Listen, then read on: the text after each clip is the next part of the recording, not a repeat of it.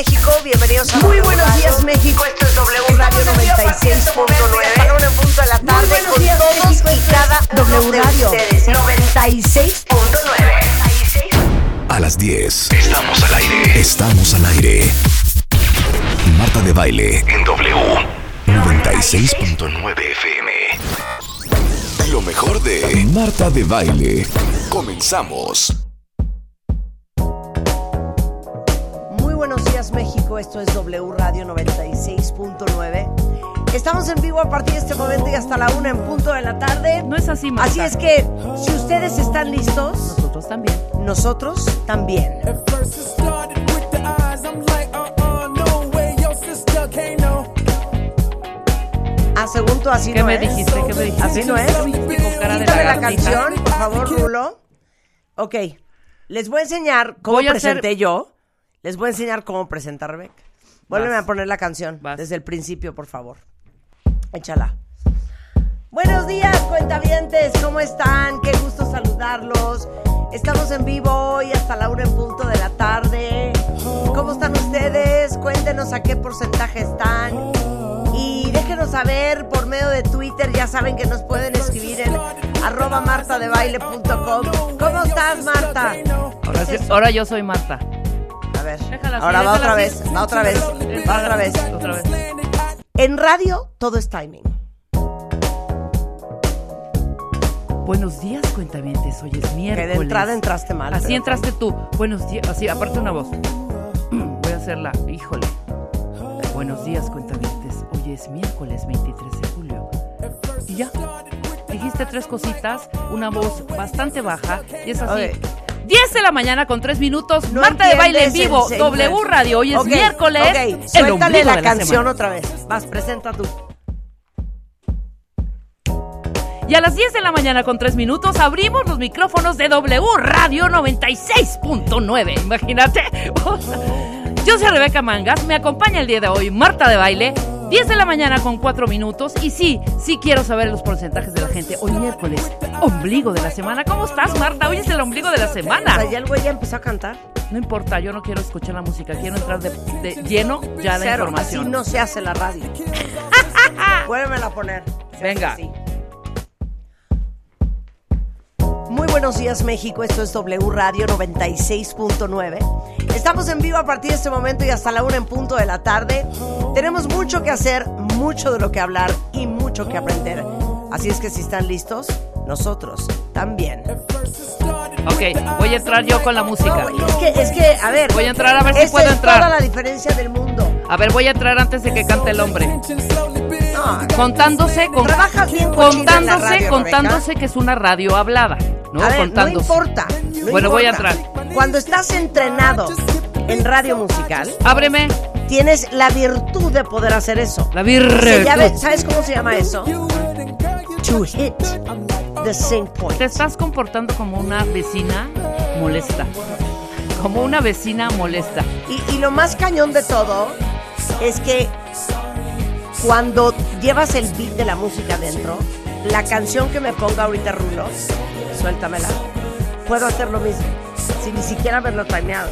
En la época en que hacíamos WFM, Eres tan ¿sabías- insoportable. Tan sabíamos- insoportable. Sabíamos cuántos segundos tenías en la entrada. Sí. Pero si conoces los tiempos, Claro. Lo puedes Tú llevas muy bien. 30 Mira, años haciendo mira. radio. Yo apenas 8. Muy buenos días México, esto es W Radio 96.9.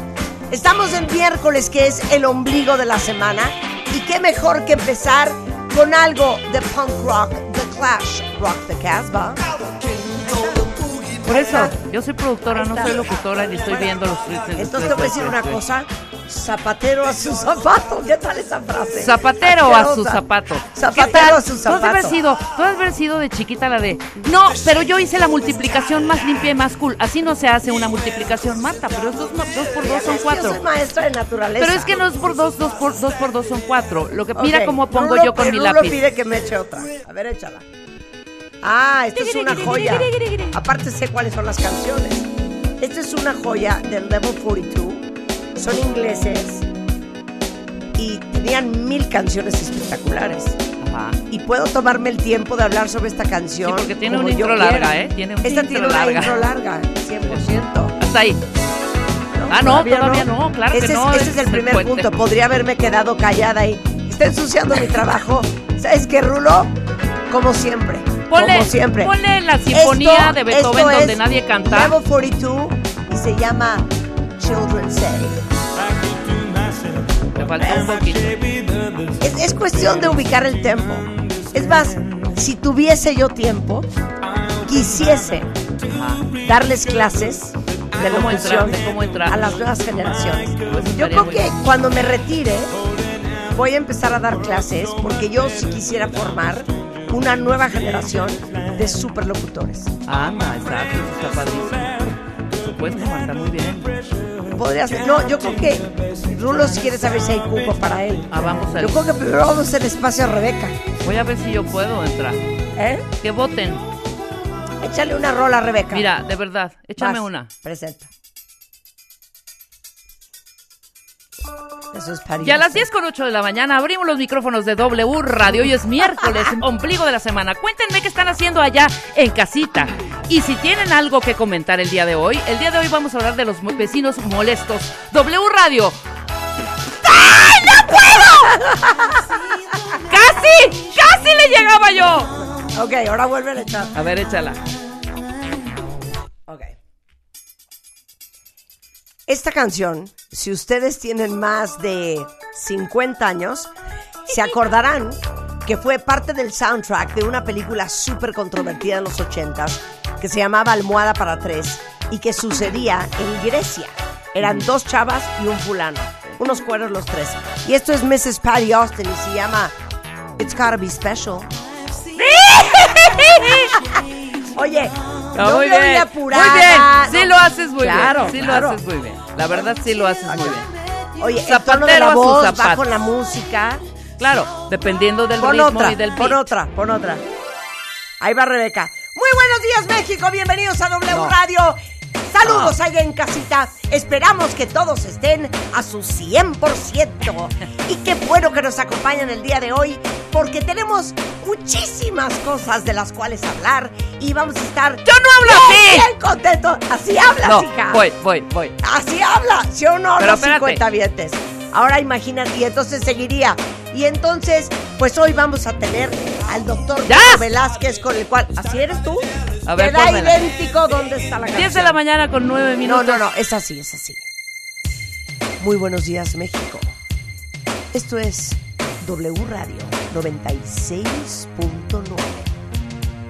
En vivo a partir de este momento y hasta la una en punto de la tarde. Hoy vamos a hablar de piel, vamos a hablar de joyas, vamos a hablar, de trastorno de déficit de atención, entre muchas otras cosas. Así es que si están listos, nosotros también.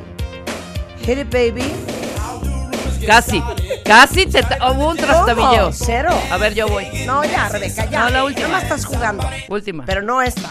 Ahí está. Ay, ella habló. Y aquí sí es. Y a las 10 de la mañana con 10 minutos abrimos los micrófonos de W Radio 96.9. ¡Préndanse! ¡Ea! Esta canción es bien bonitísima. Escúchenla. Híjole. No, esta es animadora no, esta, del Club espérame, esta es larguísima también la Esta es larguísima, pero es buenísima. Muy, sí, buenísima. Esta es una gran banda escocesa que nuevamente, si ustedes tienen de 45 para arriba, También, van a saber perfecto ¿Saben quién será? ¿Quién- Puedes hacerlo de otra manera. El país grande. Llegas justo donde hay como un sonido muy especial. Ahí, Por ejemplo, aquí. esto es Big Country in a Big Country. Podrías haberlo hecho antes. Exacto, para que entrara el ja y tú te callas. Para que entraran los tamborazos, ¿entiendes? Pues buenos días, contabiantes. Hoy es miércoles, ya estamos en vivo. Y el tema principal no era este. Uy, qué buena rola. Pero no nos las mates, porque el viernes vamos a tener Ah, matamesta. el viernes les voy a decir una cosa, cuenta bien. Es. tan, tan, tan,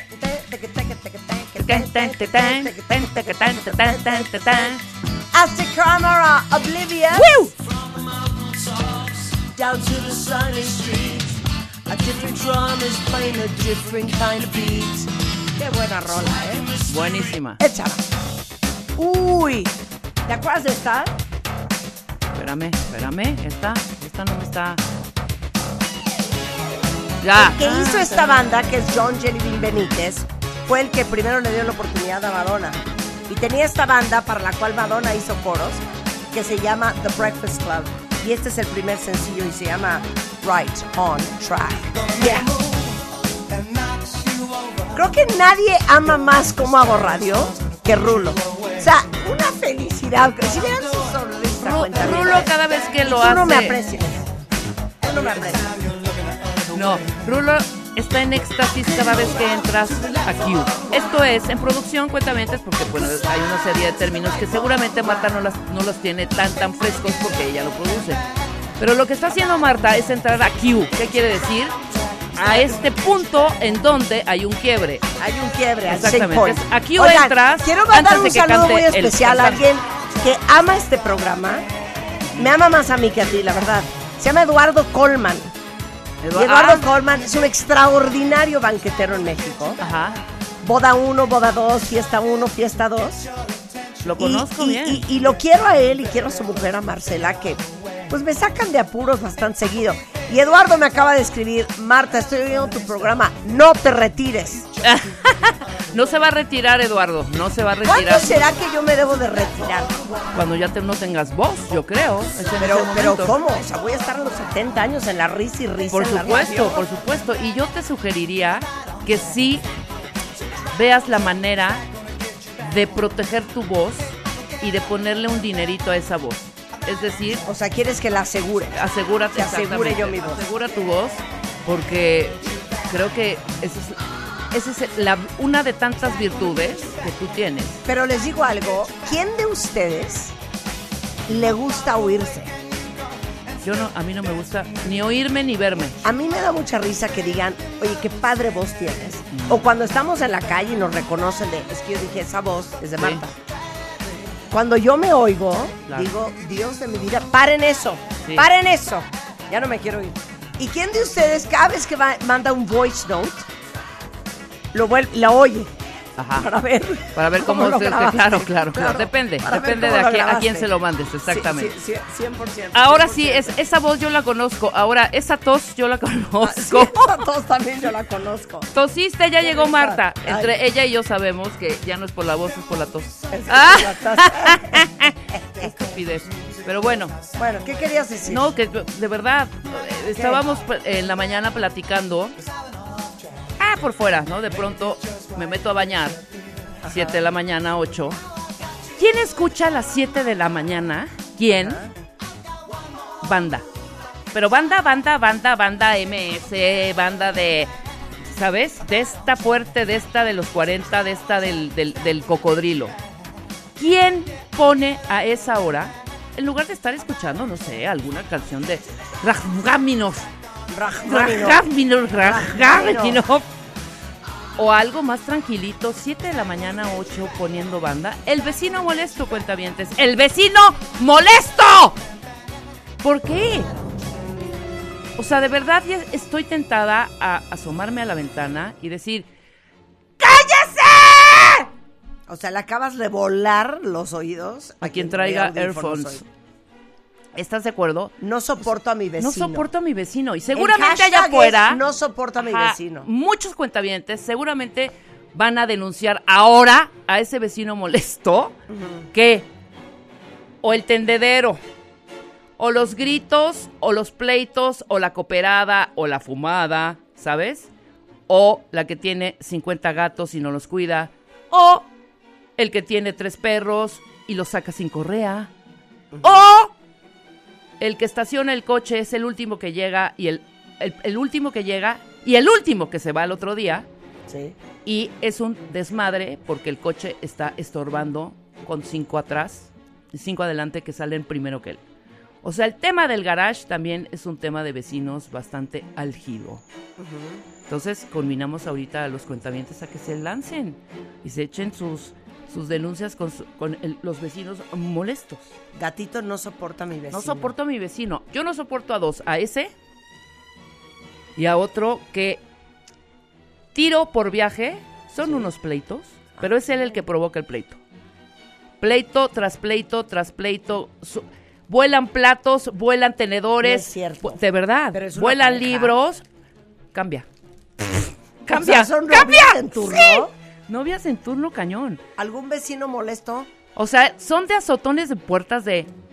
Y además como entre extranjeras, o sea, de todo, ¿no? Y ya no me Ah, vuelvas a hablar. Y se Willy largan. dice, el que hace reparaciones a las 12 de la No, noche. ¿qué tal? ¿Qué tal el taladro? Bien, Willy. o, el, o el, o el o martillito. el martillo a Yo las luego 12 soy de de la esos, noche. ¿eh? ¿Eh? Yo luego soy de esos. Yo también. No, La muy neta. mal, muy mal. Como luego estamos Yo en la noche despiertos. Sí, no. que Hijo, yo te hubiera ido, Juan, te voy a ¿Cómo vamos a, no hay a nada. ahorita el cuadro? Nos van a, vamos a Pero yo estoy Ay, grave. no, hombre, no pasa nada. Yo vivo en departamento. Sí, Claro, claro. A las 9 de la noche vale. está prohibido en mi casa, que es un departamento, su casa, mi casa, prohibido. Ni taladros, ni tacones, ya sabes, de entrar de- y estar taconeando. tac, tac, tac, tac, tac. También tengo una vecina que es un taconear arriba. Taca, taca, taca, taca, taca, taca, taca, taca, taca, taca, taca. O las garritas de los perritos. Ese Ay, también. no. sí. A los perritos no me los toques. No, Georgie lindos. dice, mi vecino que siempre sale a ver cuándo llego y cuándo me voy. Es que Georgie, Claro, igual y- el igual vecino y espía. contigo. El vecino espía. Es el vecino No, espía. Es chismosa, la neta. Claro, Histeria dice el que repara su casa en domingo a las 11 de la noche. Exactamente. Como dice Willy. Dice, vecino molesto, el que todos los días toca el claxon para que le abran el Le abran el garage. garage. Ahora, espera. Ahí en las Pero les reparaciones digo una cosa, tocar el claxon es de quinta. es de tan mal gusto. Pero en todos lados. En donde Pero en todos lados. Inclusive cuando no se está moviendo el coche adelante, espérate, ya se va a mover. O sea, estar tocando el claxon es A mí- molesto. A mí me desespera cuando apenas se pone el verde y ya está. Ajá. Horrible. Y además de las reparaciones, por favor, también la aspiradora cuenta. O sea, estar escuchando un... O sea, no, después de las 8 de la noche no aspiradoras. Román dice que su vecina hace limpieza los sábados a las 7 de la mañana. No, y, y con música seguro, Román, con música seguro. ¿Qué Mira. más? Échate otra. que hicieron una terraza que da justo a mi ventana. Hacen unas fiestas a todo volumen en la madrugada. Les mandamos a la policía y todavía se burlan los cínicos. Yo trabajo y entreno súper temprano todos los días. Este es Ginny Torres. Ah, Dani Márquez, el que lava su coche a las 3 de la mañana. Nadie lava el coche No, a las nadie 3 de lo la lava, no, mañana. no, no. No, pero sí, sí hay, sí hay algún. o sea, Neta, yo seguramente está denunciando a su vecino. Sí. Y tienes razón, y sal y a ver cómo lo lava. Si es con manguerazos también de estar desperdiciando el agua, ahí Ajá. también. Oye, pero hablando la de lo del carro, no, espérate. A mí me molesta que el vecino, este, aparte con un bote, con una maceta, algo, Ah, afuera los lugares de estacionamiento. exacto. Eso, De sí, sí, sí, eso me emperra. Claro. A ver, Naya Alanis dice, pero ¿qué tal los chismes? Una vez escuché cuando la vecina le reclamaba a su marido que tenía tres meses sin tocarla. Wow, yo sabes qué escuché, yo sí escuché. Ay, ¿qué? Que le dijo ella a él. Ay, me dio una ternura porque se había hecho Ah. como un extreme makeover. Entonces le dijo, ni porque me corté el pelo, te gusto y me. ¿Sabes? También de. Me, o sea, te O sea, ya prendo. reclamo Qué fuerte, oso. Ni porque sí. me corté el pelo. Ay, no, unos horrible, horrible, horrible. ¿Y sabes cuándo es peor? Cuando escuchas que se están peleando y empiezan a llorar los niños. Los chavitos que se están dando cuenta del agarrón que se están metiendo estos vecinos No, molestos. Pobre, ahí ya horror. pones música para no escuchar. ¿Qué tal el mariachi en un departamento de dos por dos? No. Que estás Ah, perfectamente... Ah, no. Jurado, Jorge tiene el mejor. ¿Y qué tal el vecino que empezó a tomar clases de piano? No. Deja de piano, Y de batería. De batería y de Sí, batería. claro. En casa de mis papás había uno que, que Es que no tocaba importa. saxofón. Claro, es que no importa el instrumento No. musical. Ajá, no, no, no. Podría ser una flauta Claro. que sería molesto. Eh, Pero no, es así, mira. Y aparte estaban aprendiendo, lo tocan mal. O sea, Claro. todavía ya, ya fuera especializado. Claro. Vamos a hacerlo. ¿Qué? ¿Se oirá? Va- ah, va- ok, como aquí en el estudio hay un piano, eh, en honor a nuestro cuentaviente, Rebeca va a tomar su clase de piano. Así es. mira. Ok, ¿cómo es? súper molesto. A ver, Así. a ver, Se equivoca. ok. Dale. ¿Otra vez? ¿Otra vez?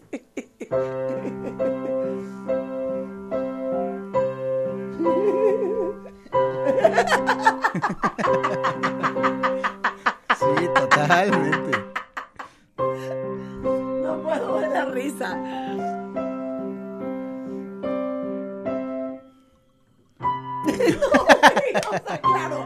Oyendo eso toda la tarde. Oh, pero piano no se me hace tan grave, ¿eh? No, a ver, el que sea. Como, como alguien que toca un, metal.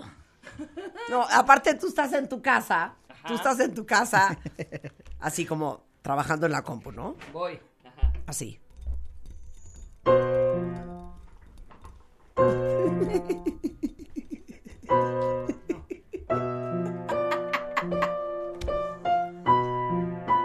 No puedo la risa.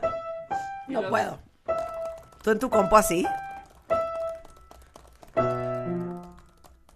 Bueno. Bu- bu- bueno. ¿Qué pa- es que no te oigo. ¿Qué pasó? Ya, Rebeca, ya. Rebeca, ya. ¿Qué tal? Horrible. 100%. Eso o batería, Sí. guitarra no tanto, pero batería, flauta, que a Der Puente se les va el... ¿Sabes? Es que yo te digo que el piano no está tan grave. Me Pero dio pues un siento, trancazo en la mil por cabeza ciento es más perdón. grave en departamento Sí. que en casa. No, hija, 12 de la noche, escuchar... Ah, bueno, Espérate, muy buena. espérate, así. Anairda, el vecino que dice que la colonia es un asco, pero nunca se va. Ah, exacto, exacto, exacto. que solo están reclamentando. Claro. El vecino al que le suena la alarma del carro en la madrugada. No, cállate. No. 100%. Uy, muy bien, 100%. Claro. 100%. El que poda el pasto domingo a las 6 de la mañana. dice Igual, Porras. igual, igual. Claro.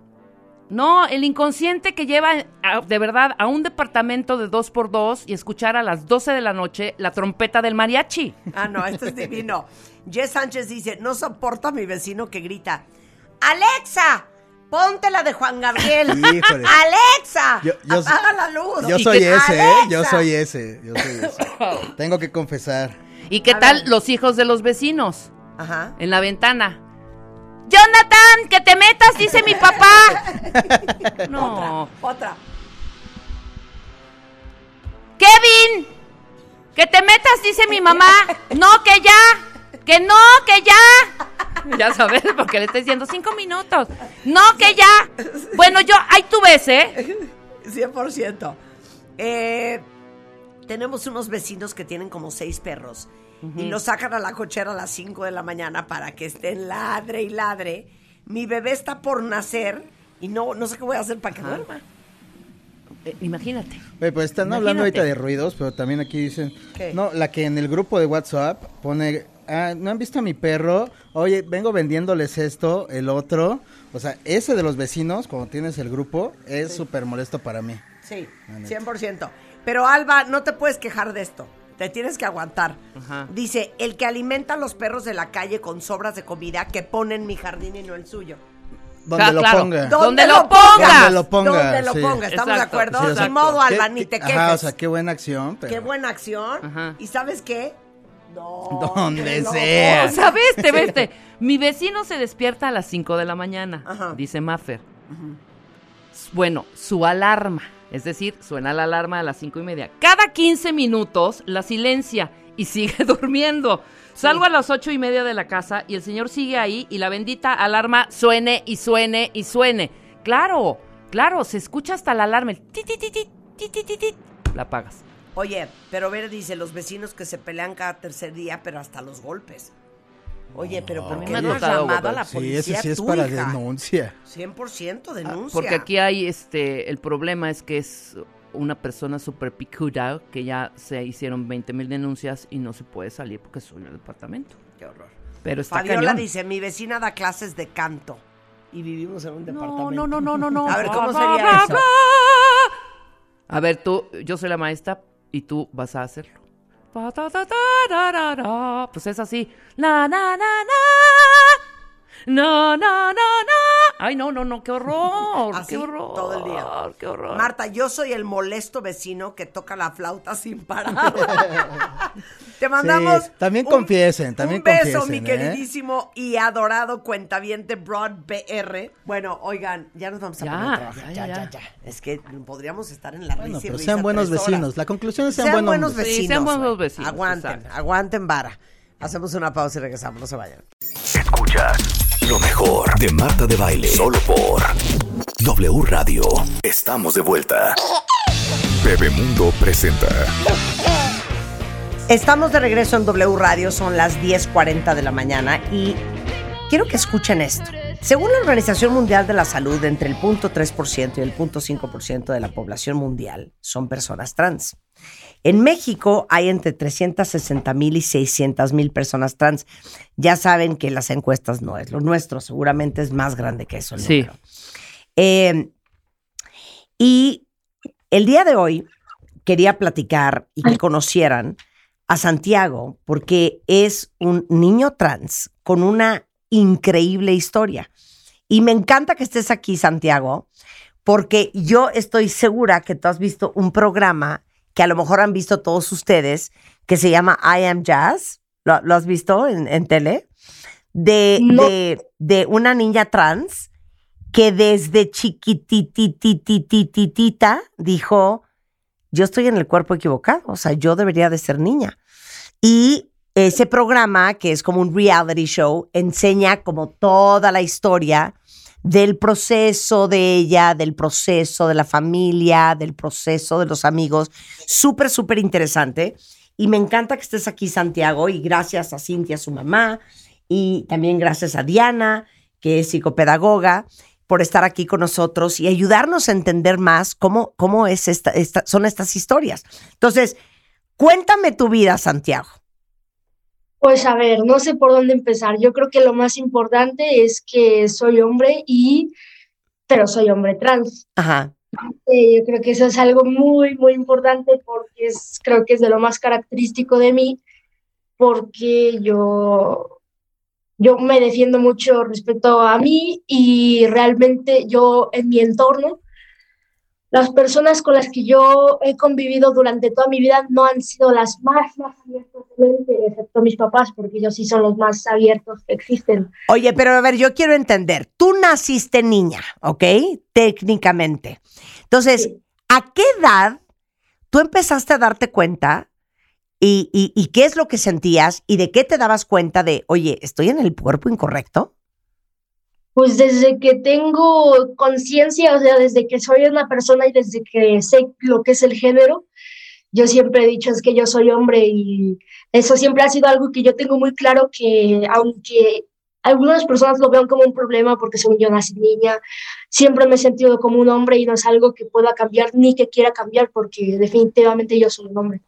Por eso, pero ¿a qué edad dijiste, no, aquí está algo mal?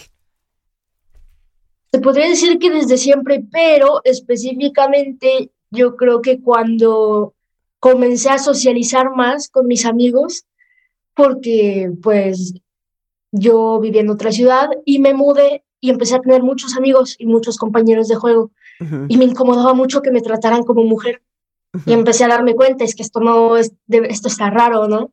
Siempre me incomodó. Fui creciendo más, fui creciendo, fui creciendo más y no me adaptaba porque no me gustaba que la gente me tratara como mujer y comenzaba a tener muchos problemas al respecto, pero problemas conmigo. Y luego tenía otros compañeros que decían, ay, es que es la rara, pero no era la rara, soy un hombre normal que, está atrapado. en el cuerpo de una, de una, de una mujer. Ahora, Cintia es mamá de Santiago. Eh, Santiago nace siendo Sofía, es la única vez que voy a decir ese nombre, porque hoy Santiago es Santiago.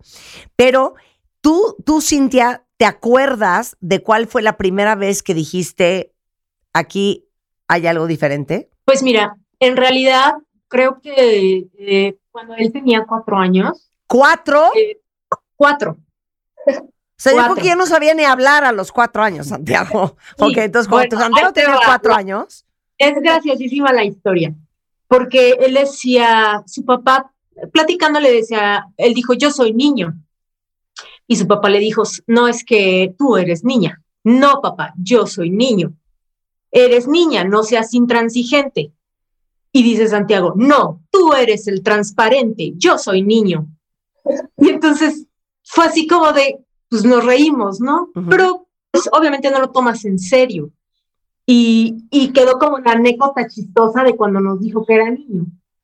Después más bien fueron temas de que tenía problemas para relacionarse con los demás.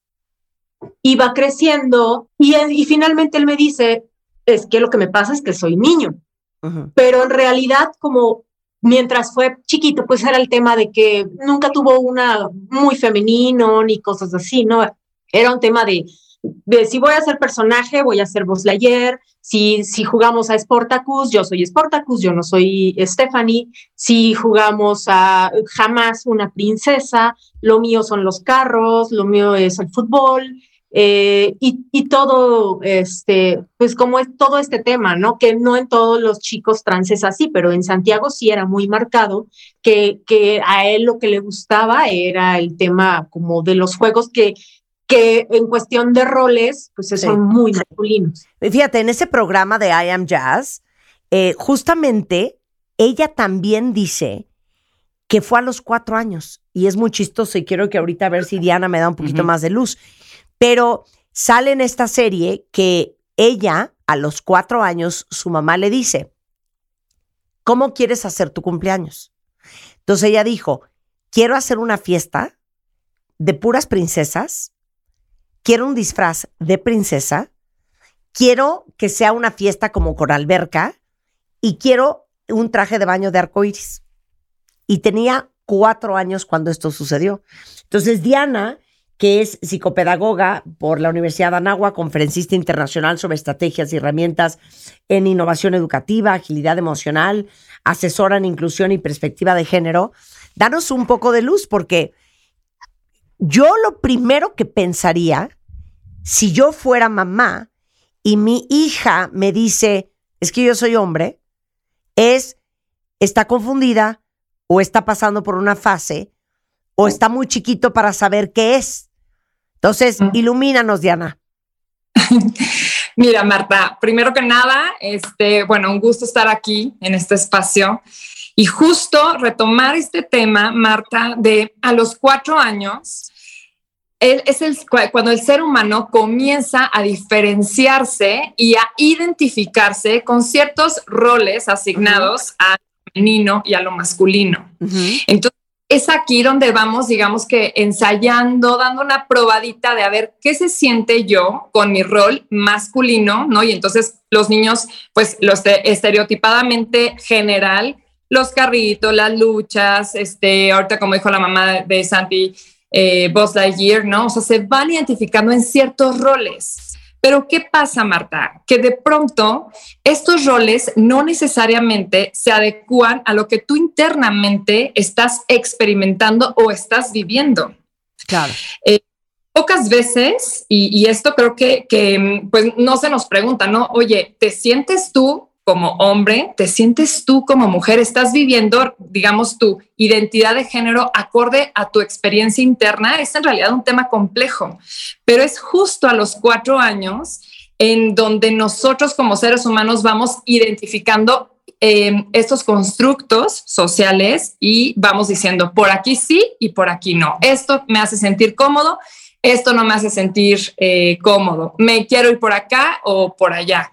Entonces, em, dependiendo de esta incorporación que nosotros hagamos del género y cómo nos vayamos, digamos, probando en todas estas áreas, es que vamos incorporando, nos vamos incorporándonos y nos van introduciendo al mundo de lo femenino o, lo masculino. Entonces, me parece algo súper específico con Santi en, el tratamiento que, que tuve con él y que al día de hoy estamos teniendo, ¿no? Como todas estas vivencias, eh, forman parte de, esta, de, esta transición en donde cada vez al comprender su historia, a él le, llega como esta claridad y, e incluso con palabras, ¿no? Eh, de yo ahora no me, no me sentía conforme al estuche que yo veía.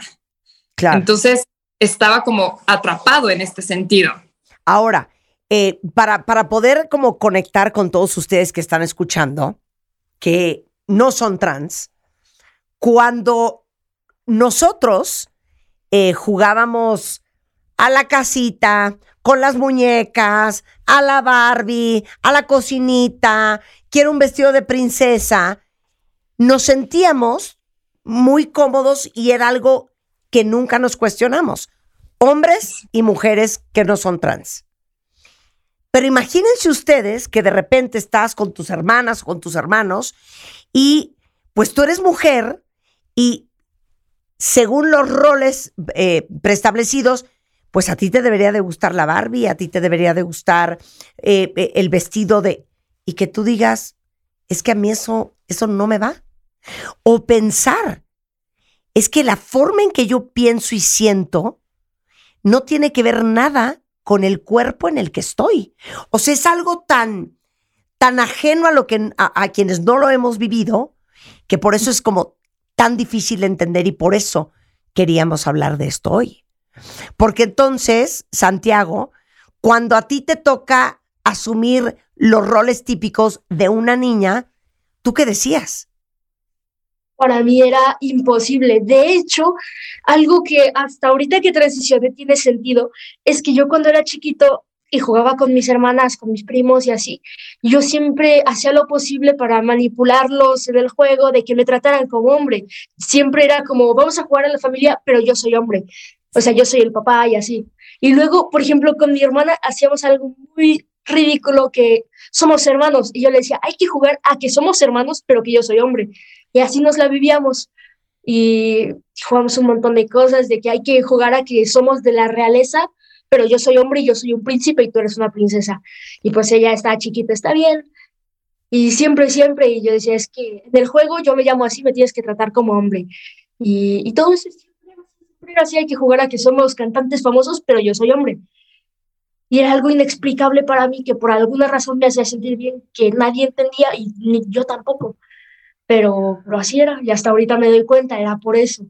O sea, empezaste terapia, Santiago, ¿a qué edad?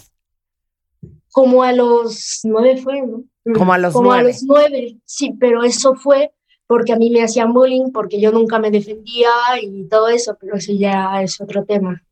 Ahorita vamos a hablar de ese tema. Pero entonces, Cintia, de los cuatro años, que es la primera vez que Santiago dice, es que yo soy hombre, a los nueve, ¿qué pasa en ti? ¿Qué pasa en el papá? ¿Qué pasa en el entorno familiar y social? Pues es que en realidad creo que no le dábamos como la importancia, como lo o sea, sí pensabas, se le va a pasar. le gusta jugar así, punto. Y nosotros nunca fuimos como de roles de decir, no, tú eres niña y tienes una muñeca. O sea, no, era, si le gustan los carritos, pues dale. Si le gustan el fútbol, pues lo metemos al fútbol. Entonces nosotros no teníamos como este rollo en la cabeza de, necesitar guiarlo a fuerza por un rol. Entonces, este, pero de ahí a que fuera trans, pues jamás lo pensé. Entonces, eh, realmente la primera terapia fue por temas de la escuela, que había un problema como que no se adaptaba bien, que creo que al final viene de la mano, ¿sabes? Porque al final como no se sentía cómodo con él mismo, pues por eso era que se le daban todas estas situaciones de no encajar en la escuela. Eh, y finalmente ya hasta que cumple 12, casi 13, él fue cuando empezamos a, que ya lo mandé con Diana y de ahí fue donde creo que él ya al entrar a la adolescencia y entender pues otras cosas fue que empezó a tener esta luz de decir, ah, es por acá. Claro. Y entonces, ¿cómo es este proceso, Diana? Llega eh, un niño como Santiago a tu consultorio y por dónde empezar? Híjole, un tema complejo y diferenciado por, por, por cada historia. Mira, Marta, cada que llega una persona a mi consultorio, la primera sesión la ocupo para conocerlo, sentirlo, ver en dónde está, ¿no? Que me conozcan también, como para hacer esta parte de confianza. Después con Santi comencé a hacer una valoración emocional que incluye parte de unas pruebas psicométricas y proyectivas que a nosotros los psicólogos nos dan un pie, un frente, un referente, digamos, de ciertas tendencias, ¿no? Que se marcan en sus diferentes esferas de desarrollo, en la personal, la familiar y la social. Ajá. Entonces, ya teniendo, Marta, este contexto con Santi, ya un poco la, la, pues la visión que tuve al principio con él y los resultados, eh, él venía con, en, de, en, un inicio con temas de ansiedad pues importantes, por ahí un cuadro depresivo que comenzamos, digamos que a, a trabajar. Ya cuando esos síntomas fueron cediendo, fueron bajando un poco, Santi, eh, desde la evaluación, eh, tengo en una de mis notas que llevo yo un diario de pacientes, checar esta cuestión del género, como que desde un inicio, Marta, fue muy marcado que en sus proyecciones, como ahorita lo comentó Santi, él en la fantasía solucionaba siempre como un hombre, sus pro, cuando le pedía incluso dibujarse, lo, se dibujaba como un hombre. Y entonces eh, fue ahí cuando comenzamos a explorar esta parte del género y comenzamos a ver parte de sus vivencias, su memoria autobiográfica, como ciertos eventos en donde pues él despierta un interés importante por toda la comunidad LGBT. A ver, Diana, ¿qué significa? Eh, ¿De qué se trata? ¿Qué es este mundo que no conozco? Y entonces comenzamos a explorar una serie de posibilidades, Marta, y ahí es cuando eh, hace un dibujo, Santi, súper representativo, ¿no? En, en, su, en, el espacio terapéutico, en donde dibuja él parte de su transición.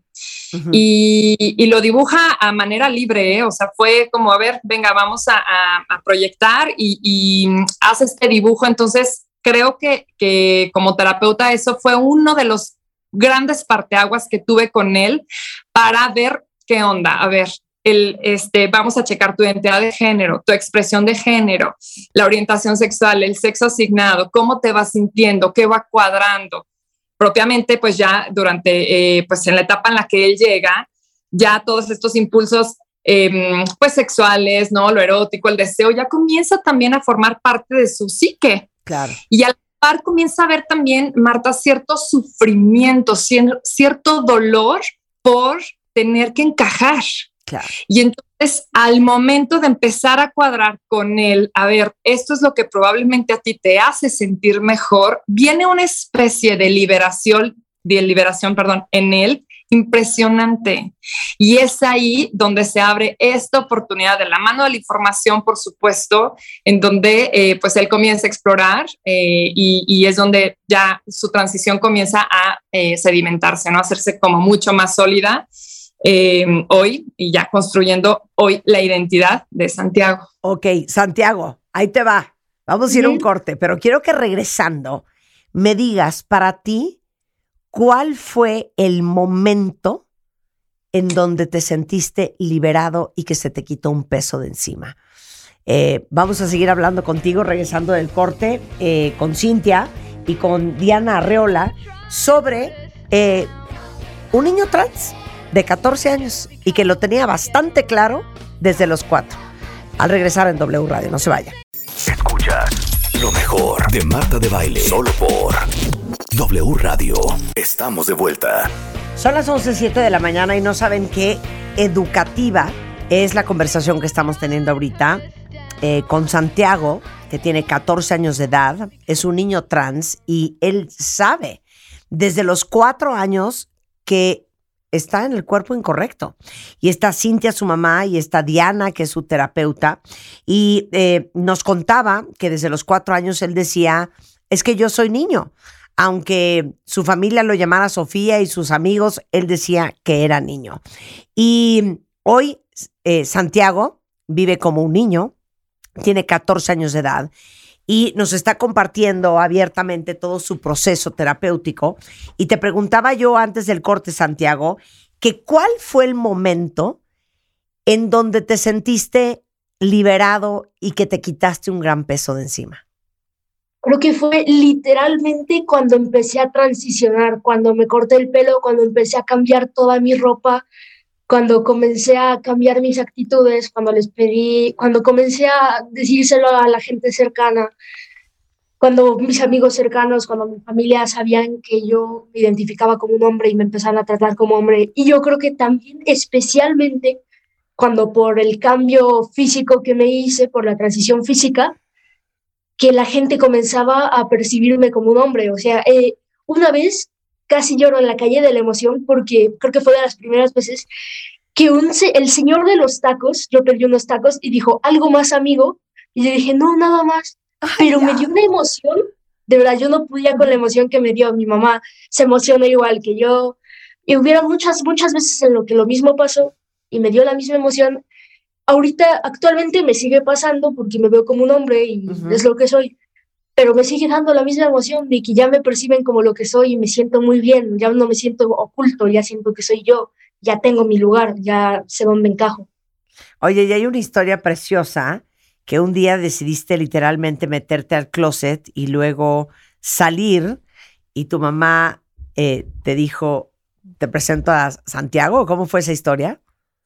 Pues es que ese día yo la noche anterior yo me la pasé pensando, es que tengo que decírselo a mi mamá porque yo estaba 200% seguro de que ella lo iba a aceptar.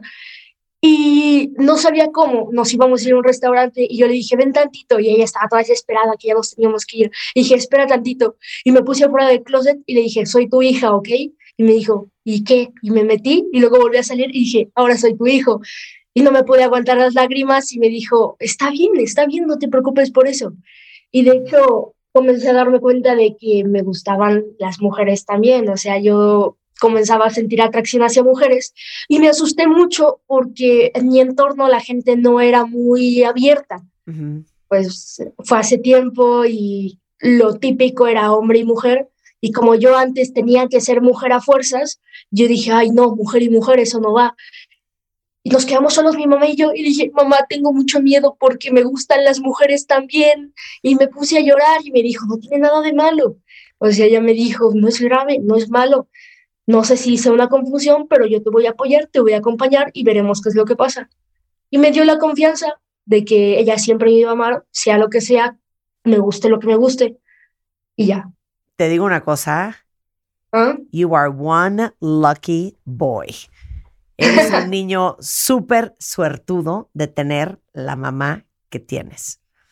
Aplausos para ti, Cintia, porque no, debe de ser fácil también, porque es un proceso eh, difícil también para ti, ¿no? Y de encontrarte y de encontrar el, el lugar para Santiago y de poner todo en perspectiva y entender qué, qué es real y qué es permanente y, ¿no? Entonces, platícanos un poco cómo te ibas sintiendo tú y me encantaría también todo lo que ha pasado en la escuela.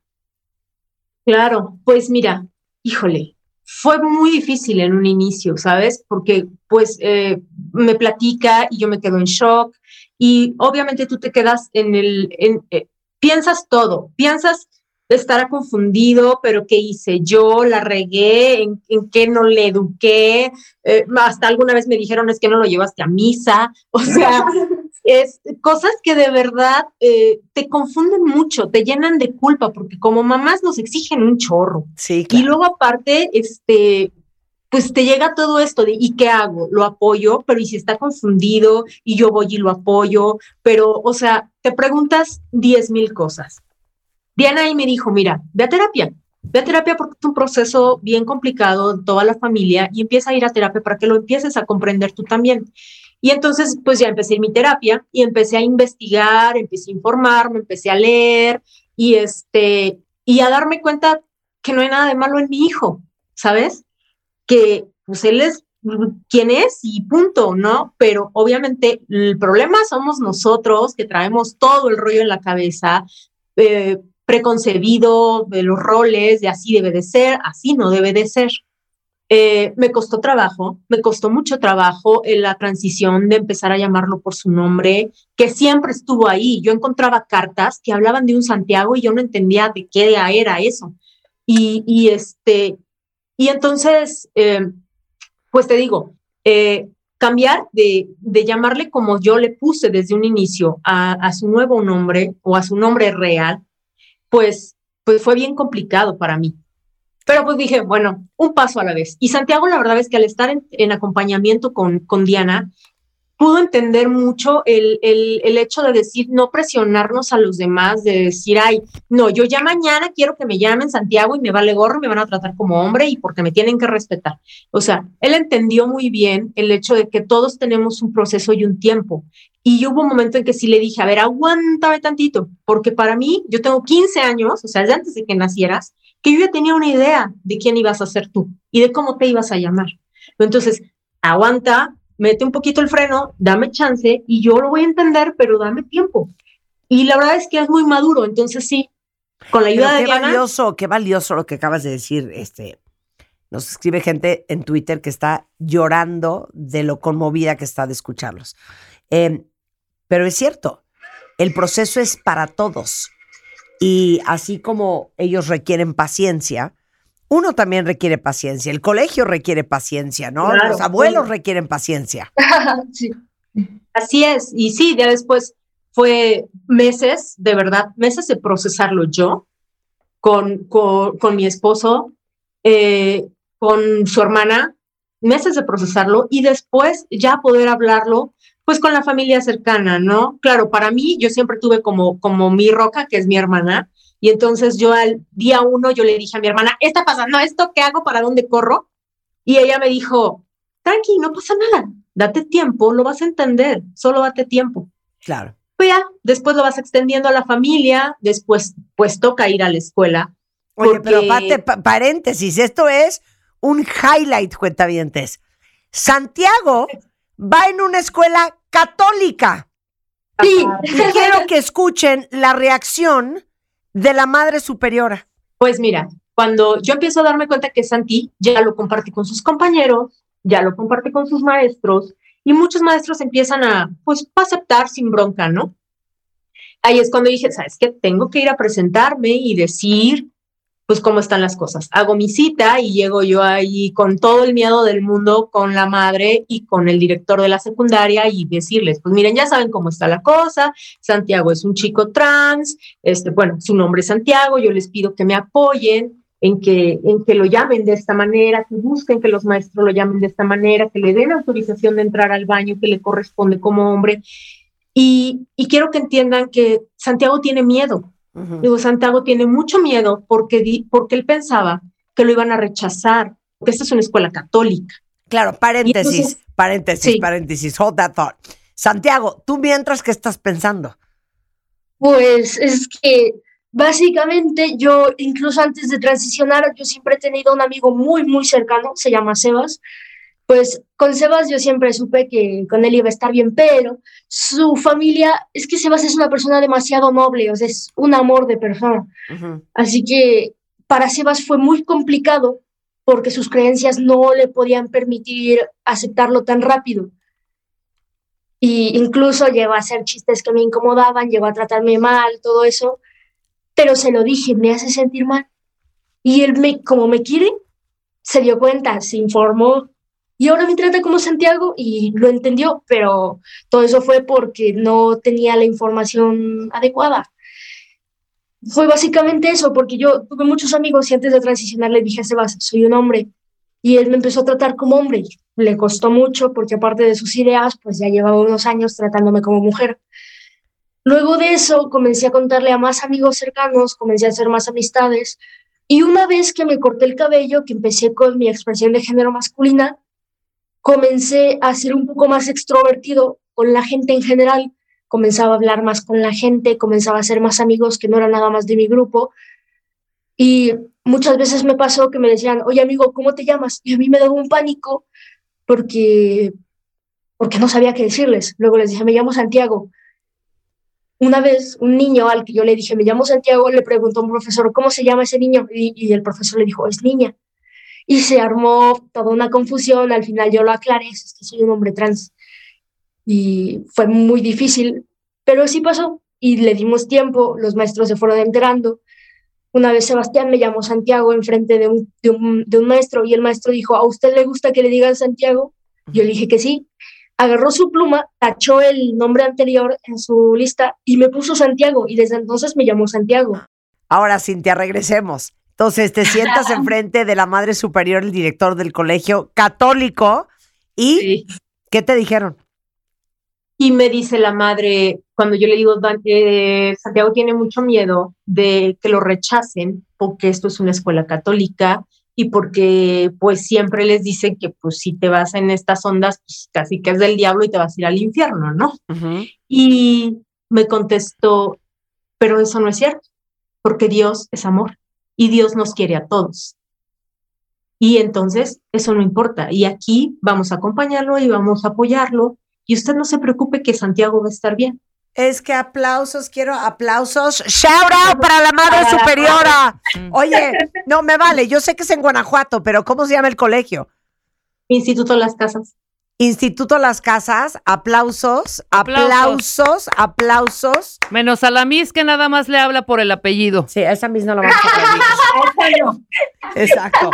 Oye, este, qué, qué maravilla, qué, qué increíble historia, eh, qué increíble historia. Oye, Diana, eh, la gente está súper conmovida por lo que están escuchando y a mí me encantaría que nos dijeras ¿Cómo una mamá, un papá, una familia puede apoyar a su hijo que no se siente cómodo con su identidad o con su orientación sexual? Claro, Marta. Mira, lo primero es ser compasivo con uno mismo. Yo, esto fue un tema que trabajé eh, con Cintia al principio, también donde, donde, me dices que estoy confundida, no sé para dónde.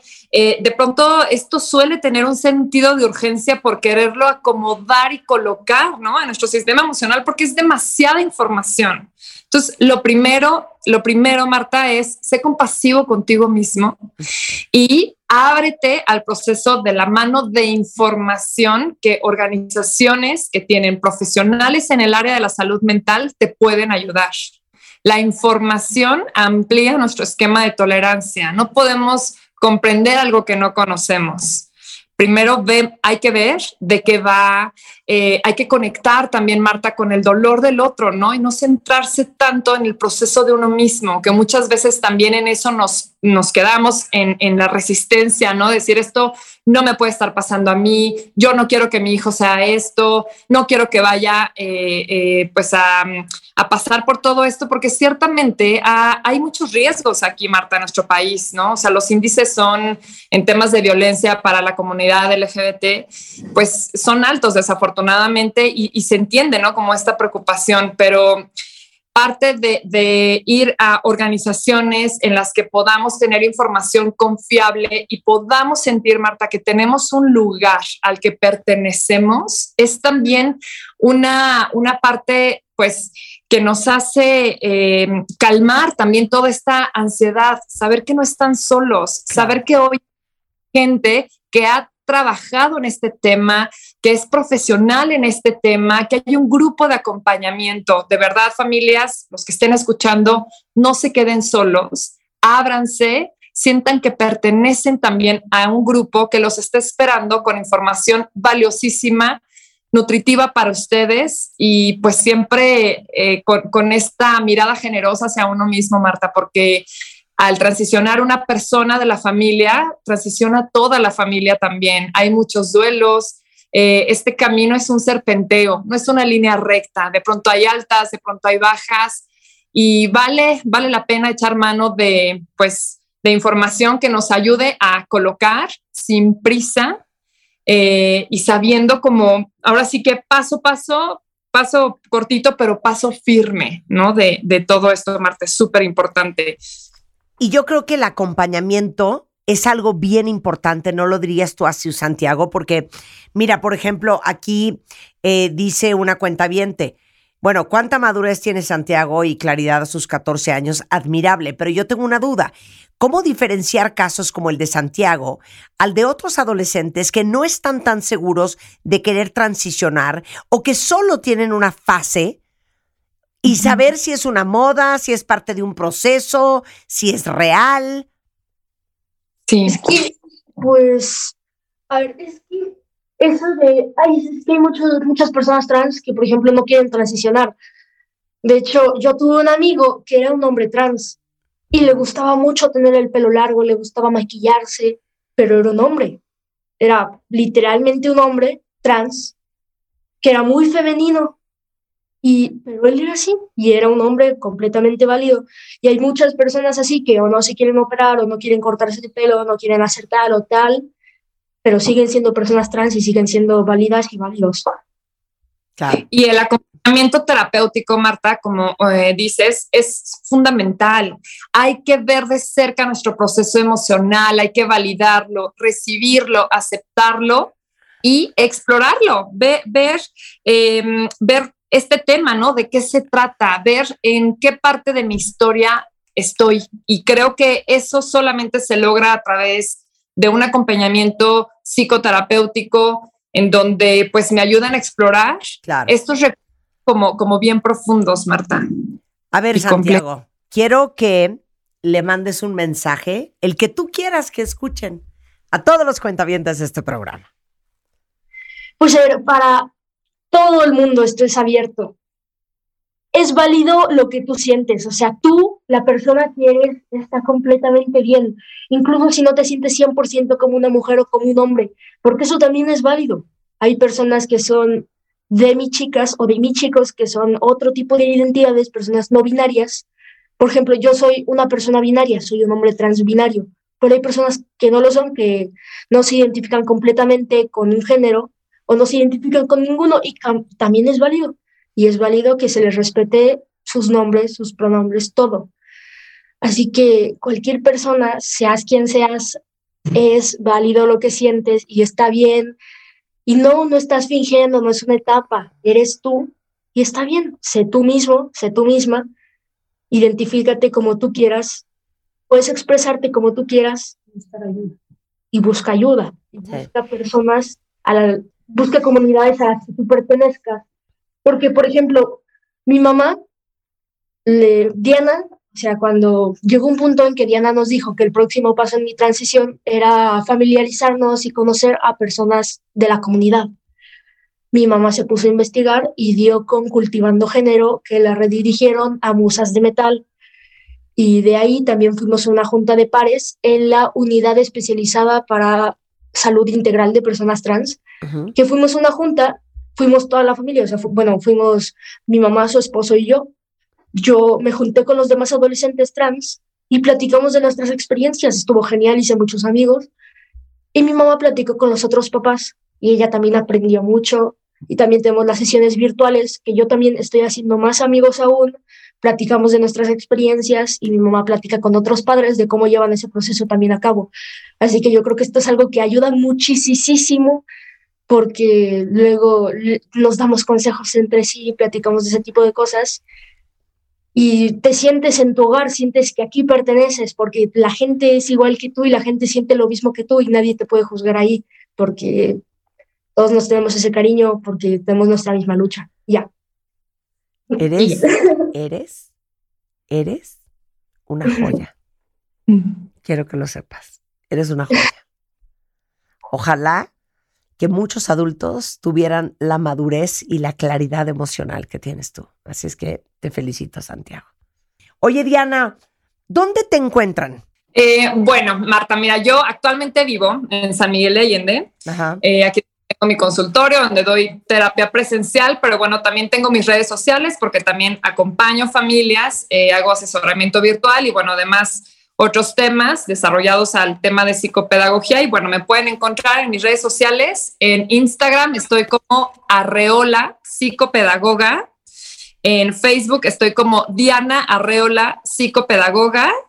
Y bueno, pues yo llevo mis redes, me pueden contactar por ahí y pues bueno, será un gusto también atenderlos y estar con ustedes en cualquier tema relacionado también a, la crianza. Claro. Gracias, Diana. Eh, y déjenme decirles que vamos a poner ahorita en mi Twitter tanto el contacto de Instagram como en email de Red de Familias Trans, que es así, Red de Familias Trans en Instagram, y de eh, Musas de Metal guion bajo LGBTIQ en Instagram y los teléfonos y los contactos y algunos otros este También cultivando género. Ahí vamos a poner Exacto. todas. Centro de apoyo a las identidades trans, etcétera, etcétera. Y este y la información, por supuesto, de cómo contactar con Diana Arreola. Santiago, te mando un beso. Gracias, igualmente. Cuídate, mi amor. Cintia, mil gracias. Aplausos para ti.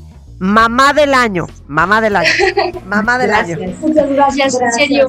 Diana, muchísimas gracias. Muchísimas gracias a los tres. Qué increíble, ¿no? Cuentavientes. Es que por eso, por eso la información es tan poderosa. Porque entre más sabes, más se te abre la mente, más entiendes, más perspectiva y referencia tienes. Y ese es el objetivo de este programa todos los días. Escuchas lo mejor de Marta de Baile. Solo por W Radio. Estamos de vuelta. Oigan, les tengo una felicidad musical. El próximo 22 y 23 de enero, Muse va a dar un concierto en el Foro Sol de la Ciudad de México. Y obvio, tenemos alegrías, entonces estén pendientes en mi Twitter, en mi Instagram, si aman Muse, porque vamos a soltar la dinámica en redes sociales en cualquier momento. Pero vamos a arrancar con Álvaro Gordoa. Álvaro está acá, saben que Álvaro es el rector del Colegio de Imagen Pública, es asesor político empresarial de entretenimiento en las áreas de creación y modificación de imagen pública, autor de libros como La imagen cool, El método habla, la Biblia Godínez, El método Porte. el método Porte y muchos, muchos y, más. y muchos más. Hoy vamos a hablar de los antiprotocolos más barbajanes. ¿De qué estás hablando?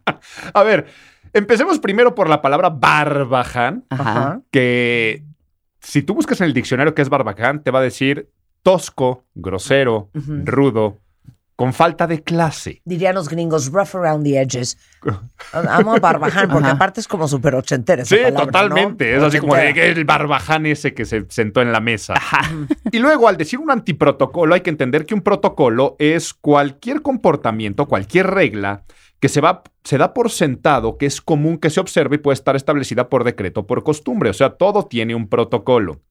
Desde conectarte un Zoom o meterte un chat de WhatsApp o una comida de negocio social, un date, todo lo que pasa normalmente en nuestra vida tiene normas, reglas que a veces se establecen por decreto. O sea, vas a un restaurante y te dicen aquí no se puede fumar o no pueden entrar niños en esta área. Ajá. O a veces por costumbre.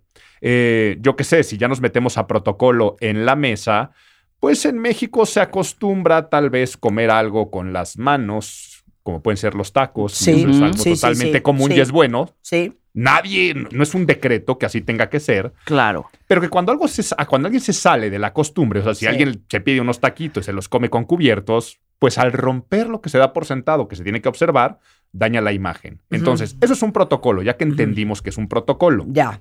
Al decir los antiprotocolos, vamos a hablar de cosas que la gente hace por costumbre, por hábito, incluso que piensa que está haciendo buenas cosas, o sea, que son buenas acciones hacer eso, pero que finalmente es algo muy tosco, muy rudo, muy grosero, y que quedas sacando el cobre a más no poder como una persona que no tiene clase. Entonces, un antiprotocolo, vamos a darnos cuenta que es la persona piensa que lo hace por algo positivo, incluso hasta por cortesía, por algo que es normal en su cerebro o en el de otras personas, y que lo único que va a quedar es como esta persona que va a dañar su imagen pública porque es desagradable, porque es falto de finura, porque es con cierta tosquedad. Entonces, allá nos vamos a ir con estos y nos van a aportar muchísimo, muchísimo. No, no puedo creer lo que acabas de, con lo que vas a empezar.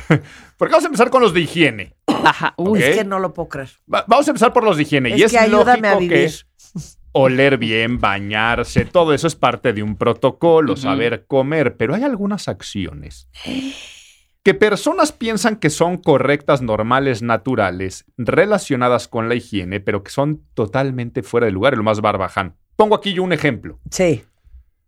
Cortarse las uñas en público.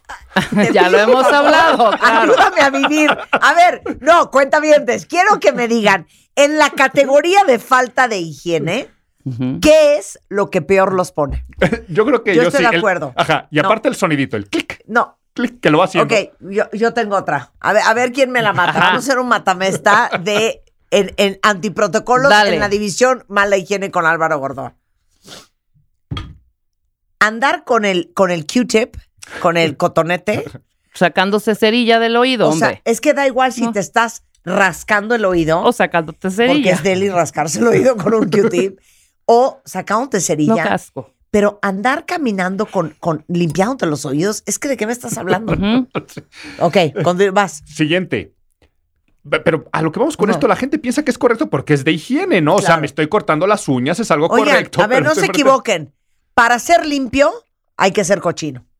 Y- O sea, pero esa cochinada la tienes que Eh, hacer. lo haces en privado. En Privado. privado, por supuesto, que luego es la otra.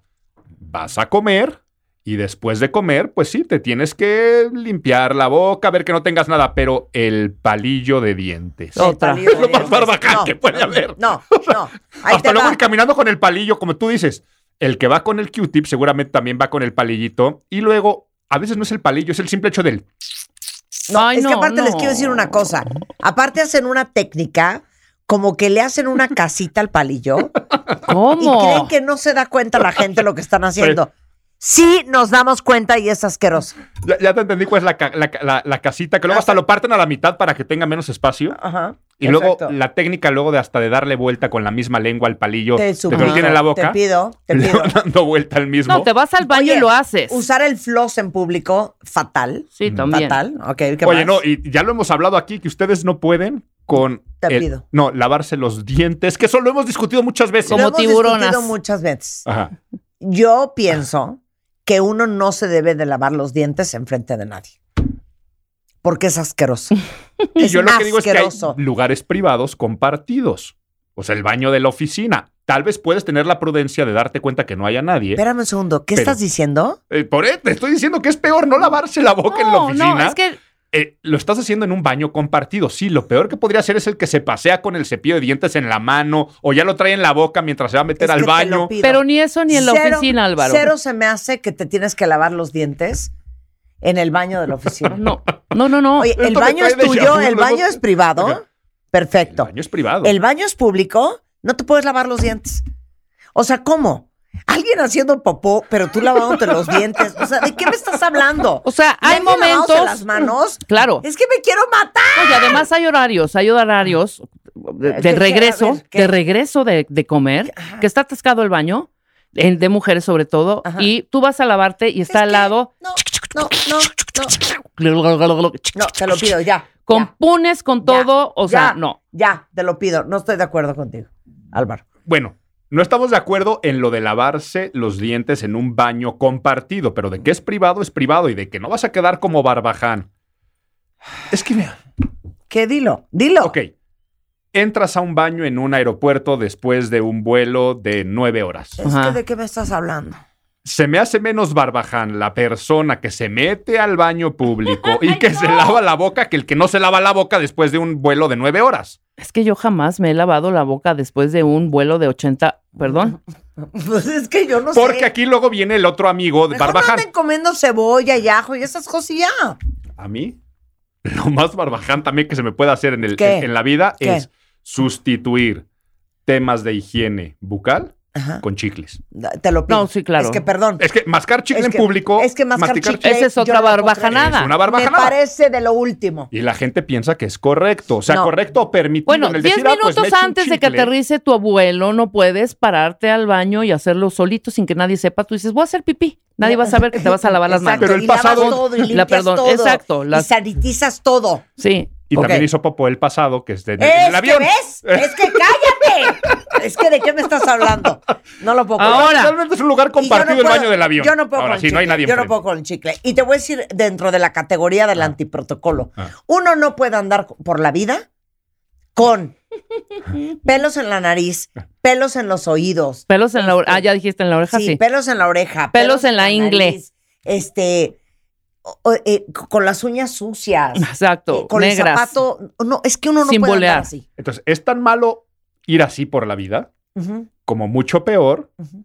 por no ir así por la vida haciendo en- hacerlo en público. Entonces, como tengo pelitos por acá, la, la persona que está con las pincitas quitándose el bigote en, Sí, con el espejo claro. sentado en el cubículo Sí. de, la, O- de la o- oficina. O Abraham, o Abra- Barros. Ah. Ahora, voy a regresarme un poco al baño. De verdad, una barbajanada, además de tu aspecto físico y de no cuidarlo, es no cuidar, por ejemplo, el, el lavabo. O sea, ya que si se lavaron o se peinaron ahí, Enjuaguen. enjuaguen No ahí, no dejen pelos. No. Cállate. No dejen pelos ni dejen morongas ahí en el. De verdad, yo llego a limpiar, ¿eh? Me vale. Me volteo y digo, Ya. No es posible. Ya no puedo. No es posible. Ya no me voy a morir. Sean, Estamos sean, viendo que- sean. Me voy a morir. No sean barbajanes. Todos los antiprotocolos de higiene que estamos hablando son No. cuestiones que tendrían que hacerse en privadas, porque aquí, aquí podríamos sumarle el sonarse en público. O sea, sonarse enfrente de la gente es una barbajanada, que Sí. también puede quedar. Maquillarse enfrente de la gente. Cero se un- me hace grave. Cero se me hace Mira, la grave. maquillada a mí ¿Te no. parece grave la Al contrario, se me hace hasta no, como. grave sonarse y grave peor hacer un conito del Kleenex, metértelo a la nariz y darle vuelta. Sí, no. O sea, ¿qué Y peor, y peor hacer. Ah, bueno, no- nos encontramos en el Y el bar dentista. cargajo. Eh, Álvaro y yo. Ajá. Álvaro es de la gente que tiene unos dientes Impecables. de conejo espectaculares. Blancos, lencía rosa, divinos. Yo. Sí, no, preciosos igualmente. Se ve que compartimos por ahí. Los dientes tienen que estar impecables en la Ah. división higiene. Oye, ya no, ya no me acordaba de la anécdota. Estoy yo así acostado con la luz de frente. Ah, Sí, el- yo. ¡Y hola, Álvaro! Ok. No, Sí. qué asco, ¿eh? Pero bueno, entonces, todo esto no es correcto, no es bienvenido, no es permitido. Ajá. Y si bien aquí dijeron maquillarse tal vez no está tan grave, todo eso es cosas que tienes que hacer en tu casa, dentro de un baño, en la intimidad. Me gustó esto de que para ser higiénicos tenemos que ser antihigiénicos o para ser limpios tenemos que ser muy sucios y muy cochinos, pero en privado, entonces los primeros antiprotocolos Ah, barbajanes, no, me los de falta la uno, me falta ¿cuál? uno que me acaba de decir Rob Guerra. En las oficinas, si uno lleva su lunch, no puedes comer cosas que huelen Que horrendo. apestan. Correcto. No puedes estar de, no, sí, mira, yo me traje un omelette de huevo. Güey, no. Mira, Oye, traigo una ensalada de atún. No, tampoco pueden comer eso. ponle el huevo que no huele. Tienes toda la razón, Rob. Pero el atún sí huele y apesta a mil kilómetros, ¿sabes? ¿Quién trajo atún? Yo siempre me eh, eh, soy de esas que huelo No. al instante. Mi olfato es muy sensible. no, no, no, Pero, no. por ejemplo, el huevo no huele tanto. Pero échate un. Hay gente que trae hasta albóndigas. No, no, no, no. Y no estoy de eh, acuerdo. El guisado huele. Y huele en el. eh, Y además usan el hornito de microondas que también queda oloroso. Te pido para. ¡Oloroso! Ok, nada más quería añadir eso. Limpien, Añadir eso, porque- ok. y, y ya, Limpien. y ya mejor ni siquiera añadimos los de que se limpian la garganta y peor aún escupen este, en, en- en calle, en vía pública, ni nada de eso. Y Ajá. nos Ajá. pasamos a otro antiprotocolo que es extremadamente barbaján y que la gente lo hace pues que por no molestar, porque quite el tiempo, porque tal vez no era un momento adecuado para hacerlo y es no saludar. Ah, eso es también. No hay nada que te haga quedar peor en público que tú digas, me topé a y no me saludó. Sí, pero bueno. Ahora, a ver, hay de saludos a saludos. Las conozco No, perfecto. De saludos a saludos. Las conozco perfecto. A ver, una cosa es el llegar a la oficina y tener que saludar de beso y de mano y de abrazo a todos los compañeritos godines que incluso lo vuelves a hacer regresando de comer. No, a ver, no estoy hablando de eso. Si tú pasas por enfrente de la oficina y ni siquiera dices buenos días, eso es lo barbaján. Ah, bueno. Eso es de lejos, pero es no saludar. A ver, les ha pasado 20 mil veces que están en una boda, en un evento social, y tú ubicas que está la otra persona y la otra persona ya ubicó que estás tú y no saludaron. Es- ¿Y eso qué imagen pública genera? Yo quiero poner algo sobre la mesa. La verdad, acepten cuenta veces. Es durísimo saludar. Es que a la gente le da vergüenza y lo hace por, No. por penosa y a veces está por tontos Por flojera.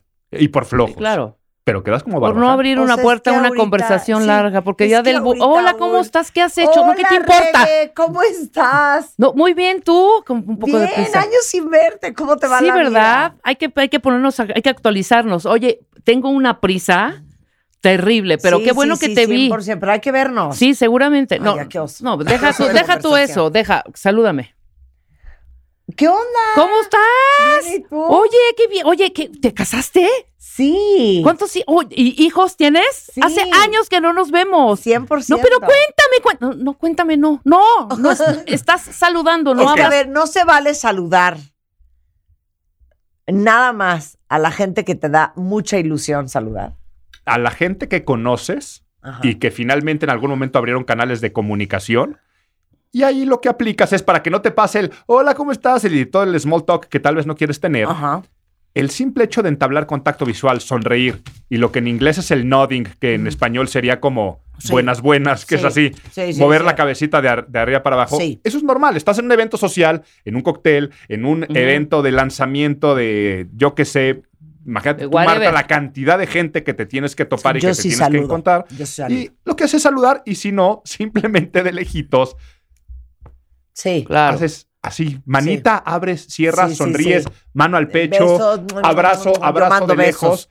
Y eso es el sentido de que tú existes, yo existo, porque mucha gente no saluda y luego no se despide. Ok, ¿Y ¿Qué tal, me lo cuando, más ¿qué barbaján. tal El- cuando te dicen, por ejemplo, el otro día me pasó, estamos cuatro amigas, de repente en una esquina, un amigo que no hemos visto hace mucho, muchísimo, desde la universidad. Se paran las tres y yo digo, no, se, lo saludan, se quedan platicando un rato, llega una y me dice, güey, está fulanito de tal. Digo, no, ahorita abrir una conversación de 1984. No, uno. Y dos, ya le dijimos que estás aquí. ¿Para qué le dicen? no, o sea, no, no quiero saludar. Yo sí saludo, nada más una pregunta, porque esto lo discuto mucho con mi esposo viene gente, lo saluda, se van y le digo, ¿quién es? No sé. Mm. Bueno, eso es diferente, pero, ya saludaste. No preguntaste, ¿cómo le voy a preguntar que no me acuerdo quién es? Le digo, pues claro que pregunta. Sí. Dile, hola querido, ¿de dónde? Pero haz de dónde? cuenta, si a mí me saluda alguien que no se me olvida una cara y no me acuerdo de dónde, siempre digo, ¿y qué estás haciendo ahorita? Entonces, si me dice, ah, sigo en Microsoft, mi cabeza es... Trrr, y entonces ya ubico. Ya ubicaste. Yo siempre uso el, ¿qué estás haciendo ahorita? Sigo en, y entonces eso ya me da es la una buena Es una buena técnica, aunque no tiene nada de malo. Decir. Sincerarte. ¿Qué? Y decir, ay, Recuérdame, por favor, tu nombre, de dónde nos conocemos. Ah, no, yo, yo nada, sí digo, malo, nada, no de nada, de malo. Yo siempre ah, recuerdo. Me encontré un cuate que era tu amigo, súper, súper este, joven, eh, cuando ibas en prepa. ¿Quién? Y te manda a saludar. ¿Cómo y digo, se Juan, ¿quién? No, pues no, No, le pues es que no, no, no, no Me le dio pregunté, güey, me dio pena. Ah, no, le digo, es que te quiero divorciar. No, pero además era Es que, amigo ¿cómo tuyo, crees? no de él. Sí, y él- no, que no, con no más razón manera. decir, a ver, dame tu nombre para decirle. No hay forma. No. Entonces no hay es, manera. es mucho peor el antiprotocolo de hasta sabes que lo conoces de algo, sabes que Claro. ubicas de algo a la Claro. persona y no lo voy a saludar por la vergüenza de que ni siquiera me acuerdo, a el acercarte y decir, hola, qué gusto verte, oye, dime de dónde nos conocemos. Sí, Eso exacto. es mucho mejor que el antiprotocolo de 100%. nos ubicamos. Yo y- también y creo. ni, ni siquiera fue Sí, para voltearme 100%. a ver. Hay que saludar. Correcto. Hay que saludar. Y si entran a una reunión de lejos también, no tienen que saludar a media sala. Sí. O sea, toda la sala. Hola, Así ¿cómo estás? con Hola, ¿cómo permiso, estás? con Hola, permiso. ¿cómo estás? hola, ¿cómo estás? Truenas primero una conversación que está. Yo cuando Sí, veo sí, que sí. está padrísimo que están ahí, llego, los veo, digo, hola a todos, continúen. Y me siento a escuchar. ¿En qué iban? O sea, porque eso de interrumpir, ya la capa ya tiró tres cubas, una copa de vino, el cenicero. Sobre todo para ¡Qué ti que siempre llegas tarde a las cenas. No, al contrario. Eso pasa mucho. El sábado tuve una cena, Álvaro. El viernes Rebeca me dijo que iba a venir. A mí se me... Pregúntale qué hizo el sábado en la noche. Rebeca, ¿qué Ver hiciste las el sábado en reinas. la noche? No fui. No, no fue. No, No fue. Hijo. Pero ni hubo ni siquiera una llamadita así de, güey, Ah, sí. Hay que recordarte. ¿eh? Pues no Hay que recordarme, pero- rogando. No. no, pero no. yo, no, no de rogar. Bueno, pero lo Entonces, siento. como ella llega tarde, por eso no quiere interrumpir. Y hablaremos, de, Llegó tarde. hablaremos de ese antiprotocolo. Ándale también, de la llegada la tarde. De- no, ¿Sabes qué? De no honrar y no cumplir la palabra. De acuerdo. Y de no respetar el tiempo de los demás. Correcto. Regresando del corte con Álvaro Gordo en W Radio. No se vayan. Escuchas lo mejor de Marta de Baile. Solo por W Radio. Estamos de vuelta. Estamos con el rey del protocolo. Eh, a esto se dedica Álvaro Gordo. Él, él es el rector del Colegio de Imagen Pública, el más importante en toda Latinoamérica. Y bueno, aquí al programa viene y hablamos de cosas curiosas, graciosas, pero, pero es una carrera seria y sé que muchos de ustedes eh, les encanta el tema. Importante que sepan que hay cursos, hay diplomados, hay talleres. El Colegio de Imagen Pública tiene estudios a nivel licenciatura, maestría, diplomados, talleres, educación presencial y a distancia. Desde donde estén pueden estudiar para ser consultores, consultores en imagen pública. Visiten imagenpublica.mx y allí encuentran todos los informes o en las redes sociales arroba imagen pública, son las del Colegio de Imagen Pública, o en las mías arroba Álvaro Gordoa encuentran también toda la información. Claro, y hoy estamos hablando de los antiprotocolos más de cuarta, los más barbajanes de todos. Ya hablamos de De los de higiene, las de higiene, ya Y hablamos, de no saludar. saludar, y ahora vamos Ajá. con la tres. pero mira, antes del corte estábamos lo de no honrar la palabra. Ajá. Y eso de no honrar la palabra, hay un antiprotocolo que es el hacer planes, tener citas, hacer promesas que después tú eres la primera persona que sabes que no la vas a cumplir. Ejemplo, ay, pues a ver cuándo comemos, le dices a la otra persona. No tienes interés ni de comer, ni de verte, ni de citarte. Por lo tanto, piensas que lo haces por cortesía, como una diferencia ante los demás, y no lo vas a cumplir. Entonces eso de nos vemos, nos llamamos, eh, a ver qué día vienes a la casa, oye, un día préstame a los niños a ver si nos los llevamos de fin de semana. Cuando sabes que no lo vas a cumplir, lo único que estás haciendo es traicionar tu palabra y por lo tanto, por tratar de quedar bien, terminas quedando mal. Y sí lo quería decir porque habíamos quedado antes del corte de hablar acerca de no honrar la palabra. Pero bueno, no decir las palabras mágicas es otro antiprotocolo. ¿Cuáles son las palabras mágicas, las que te enseña papá, mamá desde chiquito Please como el principal? Ah. Por favor, gracias. Gracias y por favor, y que aquí en México, que es muy también mexicano el disculpe o disculpa, que también sería la tercera palabra mágica, cada vez se olvidan más. Y sobre todo se olvidan ante personal que nos atiende, o sea, de servicio, tiene alguna función también protocolaria en alguna organización, ejemplo, en un restaurante, tú pides una, yo qué sé, ¿no? Este, me trae por favor otra cerveza, Ajá. el me trae por favor, aunque saben que no es un favor porque es su chamba, es algo que tenemos que hacer, porque si tú dices, me traes otra cerveza, empieza a sonar a orden. Esto mismo pasa con cuando ya te traen la cerveza. Dense cuenta cómo al día de hoy muchísimas personas en un restaurante les atienden y no son ni siquiera para entablar contacto visual con la persona que le atiende y decir gracias. Entonces, en ese sentido es, ay, ¿me podría traer por favor otra cerveza? Cuando te la traen, sonrisa diciéndole gracias. Al tú no tener este tipo de cortesías, hoy te subes a cualquier elevador público de un corporativo y la gente no se saluda, no se agradece, no agradecen que le cedan el paso al entrar y al salir. Entonces, dentro de las palabras mágicas, aquí vendría también lo que hablábamos antes, que es el no saludar. Sí. El no saludar lo dejamos única y exclusivamente a los conocidos, pero el no saludar también es como si yo llegara aquí a la cabina de W y no le dijera mínimo a todas las personas que están en la cabina un buenos días, un hola, un saludos y que al final te despidas, que cuando vas de salida dices muchas gracias o dices simplemente adiós. Entonces, dense cuenta cómo aquí se van encadenando los antiprotocolos porque estamos en el de las palabras mágicas y dentro de las palabras mágicas es si tú estás, trabajas en un corporativo Sí. y alguien se sube al elevador, tan una sonrisa que decirle buenos días, si esta persona detuvo la puerta, decirle gracias. Cuando alguien no lo hace, tú en tu cerebro simplemente dices, pues qué estúpido, qué grosero, qué barbaján, qué, qué tosco.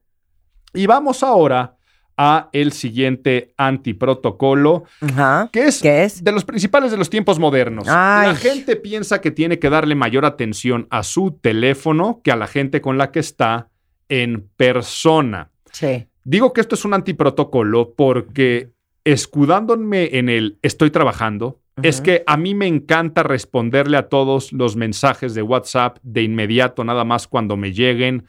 Eh, por cuestiones de chamba, ya puedo contestar un mail en donde sea. Qué bueno que seas una persona que pueda tener su trabajo móvil, que sea muy responsable, que no deje a las personas Ajá. visto en WhatsApp Sí. ni nada de ello. Hijo, qué Pero hay que saber en qué momento y en qué Qué lugar. tentación. Porque estas personas que dicen, perdóname, estás en medio de una conversación social, perdón, perdón, perdón, es que tengo algo de chamba, y se agarran con el teléfono y se ponen a escribir. Ok, le está dando prioridad al trabajo, pero estás haciendo sentir mal y dejando en un silencio incómodo a esa persona del otro ambiente. Fuiste a una comida de negocios Sí. y en esa comida de negocios sacas tu teléfono y tomas una llamada o empiezas a contestar un correo electrónico y tú piensas que estás haciendo lo correcto. Pero la realidad es que te estás viendo como una persona barbajana porque estás diciendo, hay alguien más importante que tú en este momento. Y ojo, tal vez hay alguien más importante que tú en este momento. Pero. Estás con un amigo o con una persona a nivel social y la otra persona es algo del trabajo. Es más importante mi trabajo que esta cuestión social, pero no tienes por qué hacerle sentir eso a la persona. Sí. Entonces, ¿qué es lo que tendrás que hacer?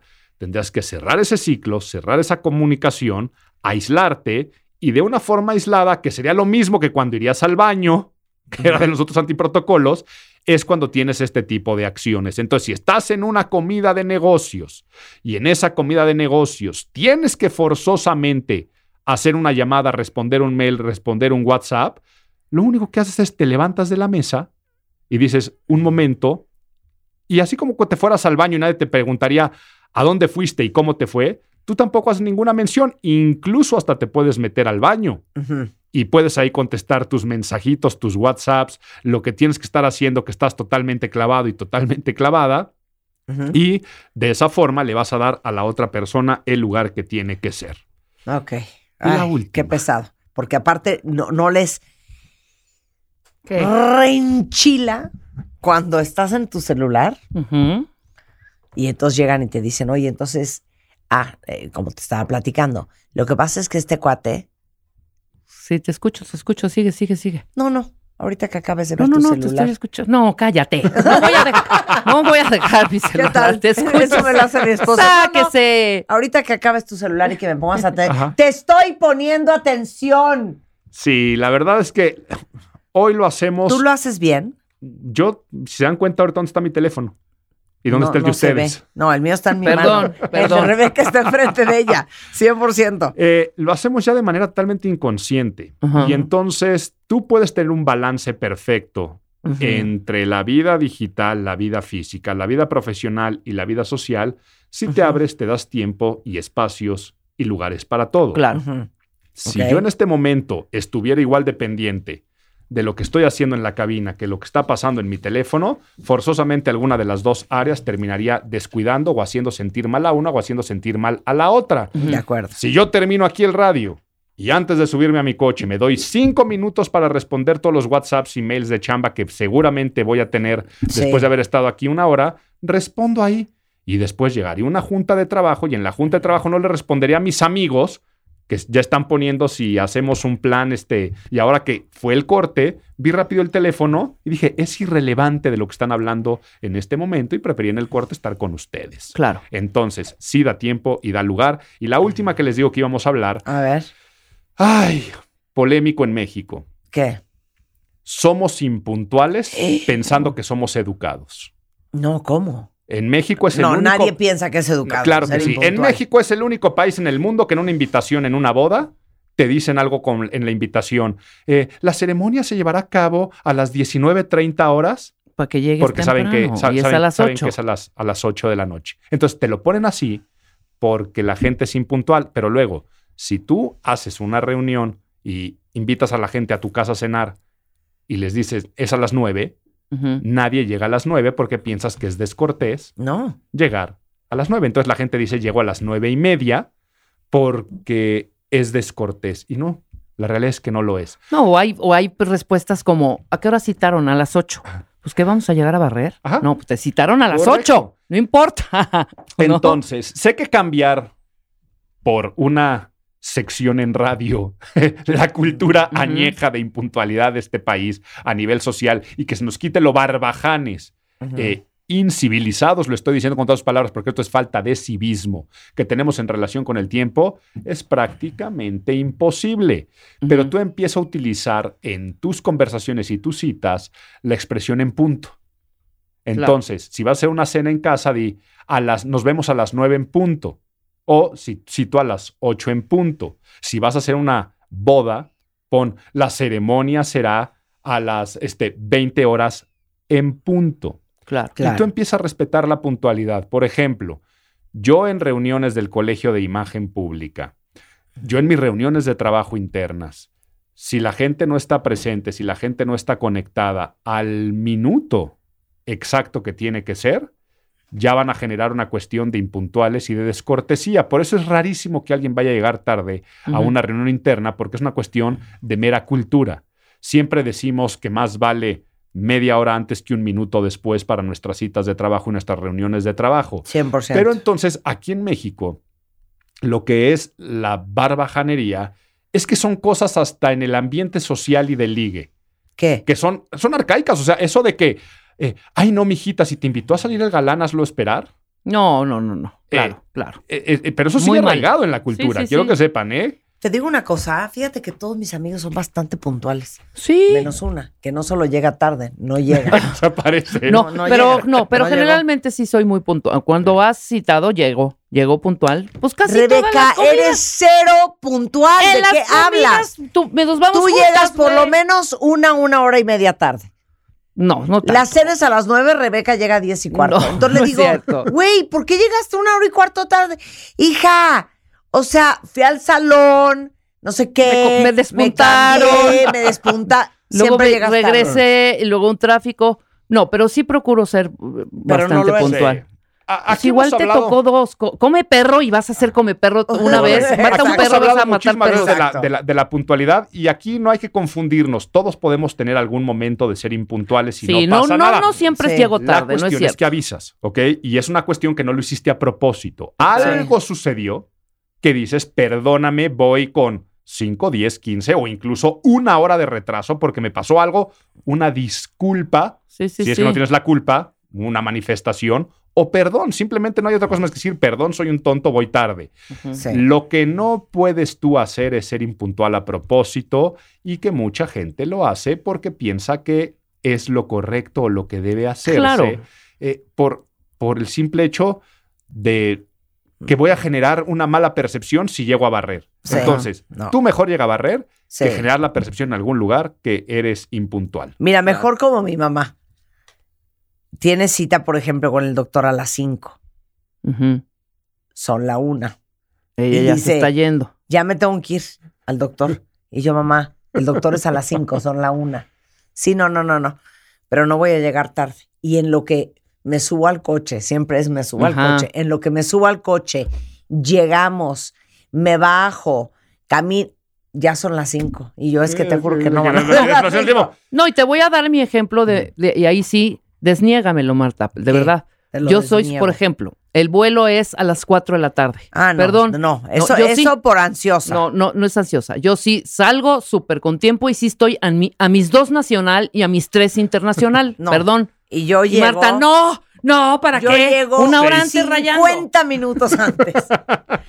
y Rebeca quiere estar instalada en el wings del aeropuerto desde las 4 de la mañana cuando No, el es avión que se va a a, las 8. a mí sí me da ansiedad perder el vuelo. que Sí, pero eso no lo haces por puntual, casi- lo haces por ansiosa. ansiosa? Exacto, lo No, hace y por porque- ansiosa. por, por seguir el pro- protocolo. Eso, si no tienes otra cosa de más que hacer, el decir de estar esperando en el aeropuerto, estar esperando este, En mi casa, pues en mi pues ya casa. esperas en el aeropuerto, no Cero. tienes nada mejor que hacer. Cero. Yo soy totalmente puntual en esos aspectos de los, de los aviones y también ya terminas sabiendo cuál es la prudencia del tipo de vuelo y de lo que haces, porque aquí también ya hemos hablado de cómo volar. Claro. Si es un vuelo nacional donde ya tienes tu check-in, donde no vas a documentar No, maletas. yo aunque esté así, no- llego antes. ¿Sí? No, me vale.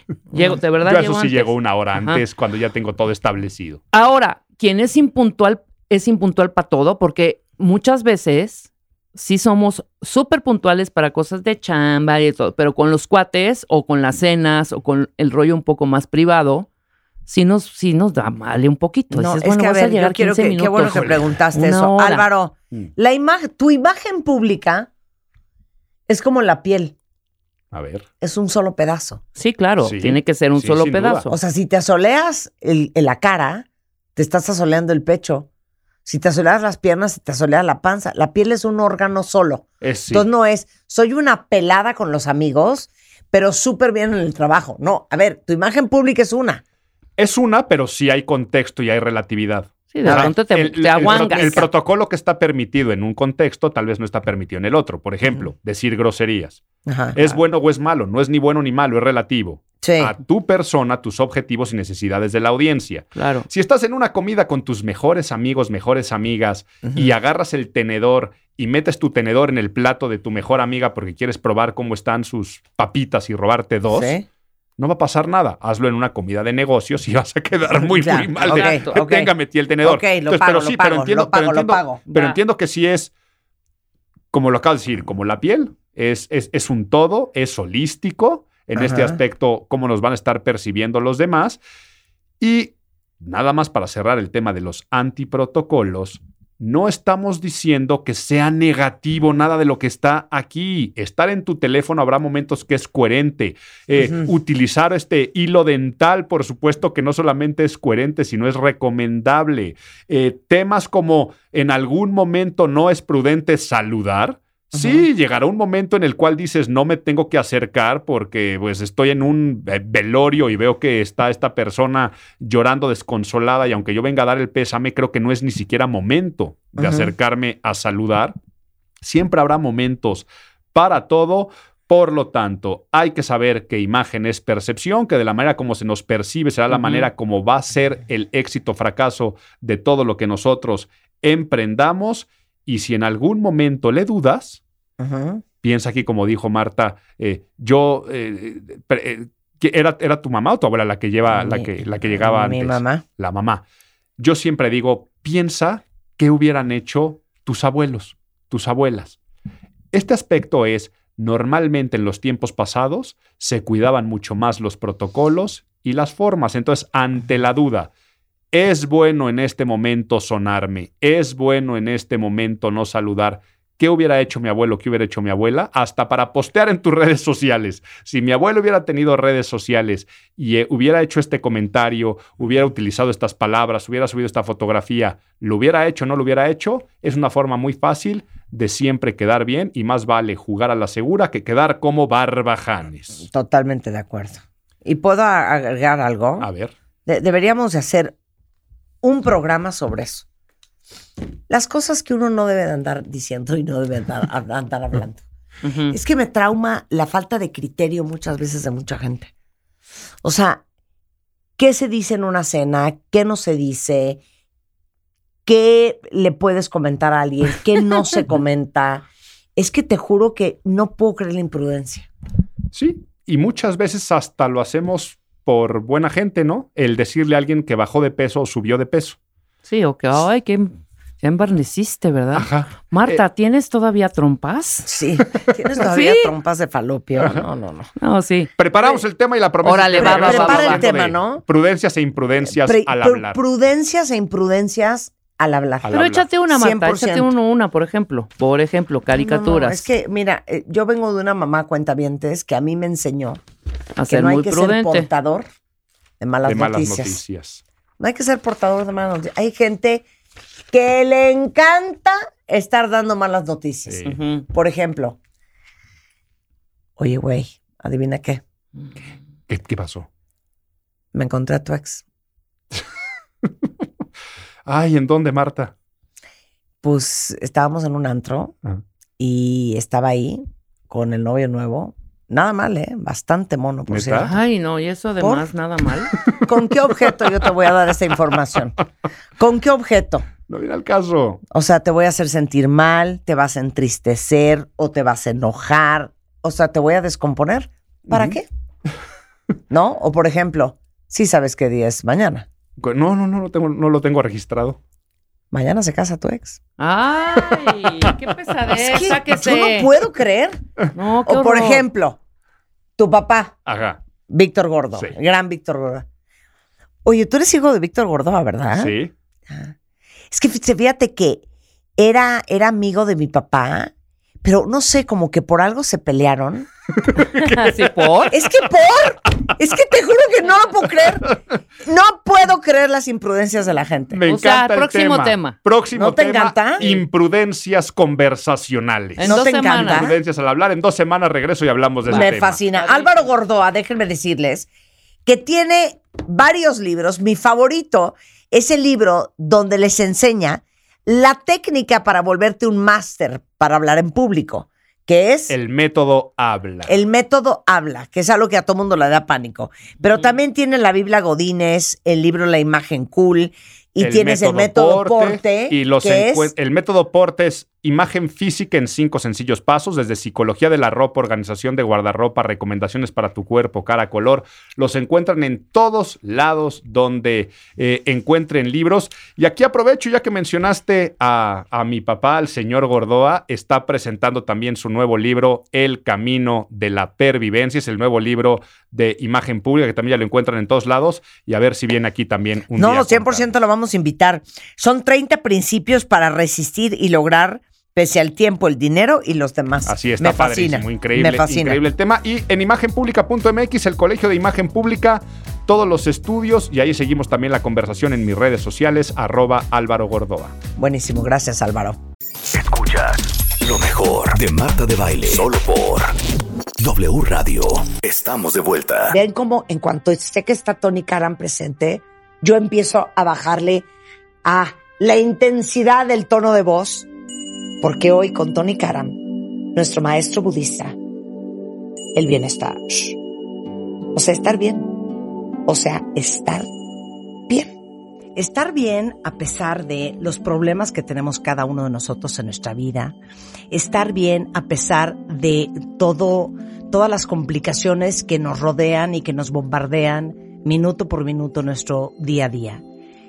¿Cómo se está bien a pesar de nuestras pérdidas? Bueno, a pesar Marta. de no tener lo que quieres, a pesar de las frustraciones. Porque hay gente, aunque no lo crean, que está bien Así es, a pesar de... así es. Bueno, yo creo que como punto de partida, para poder alcanzar una dimensión de bienestar y particularmente una cualidad muy honda y especial del mismo, el que yo llamo el bienestar genuino, ¿sí? Es esencial que nosotros establezcamos una distinción entre lo que comúnmente concebimos como felicidad y lo que, por ejemplo, en un contexto de esta ciencia cognitiva y contemplativa que es el Buda Dharma, se describe o subraya como el bienestar genuino, duradero o auténtico en general. ¿sí? A ver. La tradición budista plantea que la inhabilidad del individuo para establecer esa distinción entre el placer ordinario, el que llamamos hedónico, porque está vinculado naturalmente a el bienestar que derivamos del contacto con estímulos sensoriales agradables, y el bienestar genuino, la distinción entre uno y otro, es muy importante, es Porque radical. lo que estás diciendo es que todo el mundo cree que estar bien es cuando todo a tu alrededor está, digamos que, en acorde con lo que uno es. piensa Digamos- que debe de Digamos ser. de una forma simple. Comúnmente pensamos que estar bien implica obtener lo que uno quiere. Claro, dejémoslo ahí. Así Ahora, te voy a hacer una pregunta. Ahora, si ese fuera el caso, Claro. por supuesto, ¿no? Entonces, en el momento y bajo las condiciones en donde en efecto obtienes lo que quieres, que por cierto son breves y raras en la vida, pero olvidemos ese objeto de debate. Digamos, en los momentos en que tienes lo que quieres, tendrías que manifestar un alto grado de bienestar y felicidad, lo cual tampoco es así necesariamente. Y tampoco ni necesaria- dura. Y, Y tampoco, tampoco dura. Ni necesariamente corresponde con la realidad. O sea, el bienestar del budismo es el estar bien con lo que sea que acontezca a lo largo de tu vida sobre un entendido, claro. sobre un entendido fundamental. Y es tan autoevidente que a menudo nos cachetea, ¿verdad? No tenemos la capacidad, debemos de renunciar a ese reclamo de manipular y dominar el mundo que nos rodea. Renunciemos a ese reclamo. No importa quién seas, no importa cuánto poder detentes, no importa cuán brillante te caracterices, no importan esas variables, es imposible controlar al mundo que te rodea. Así que tienes de dos sopas.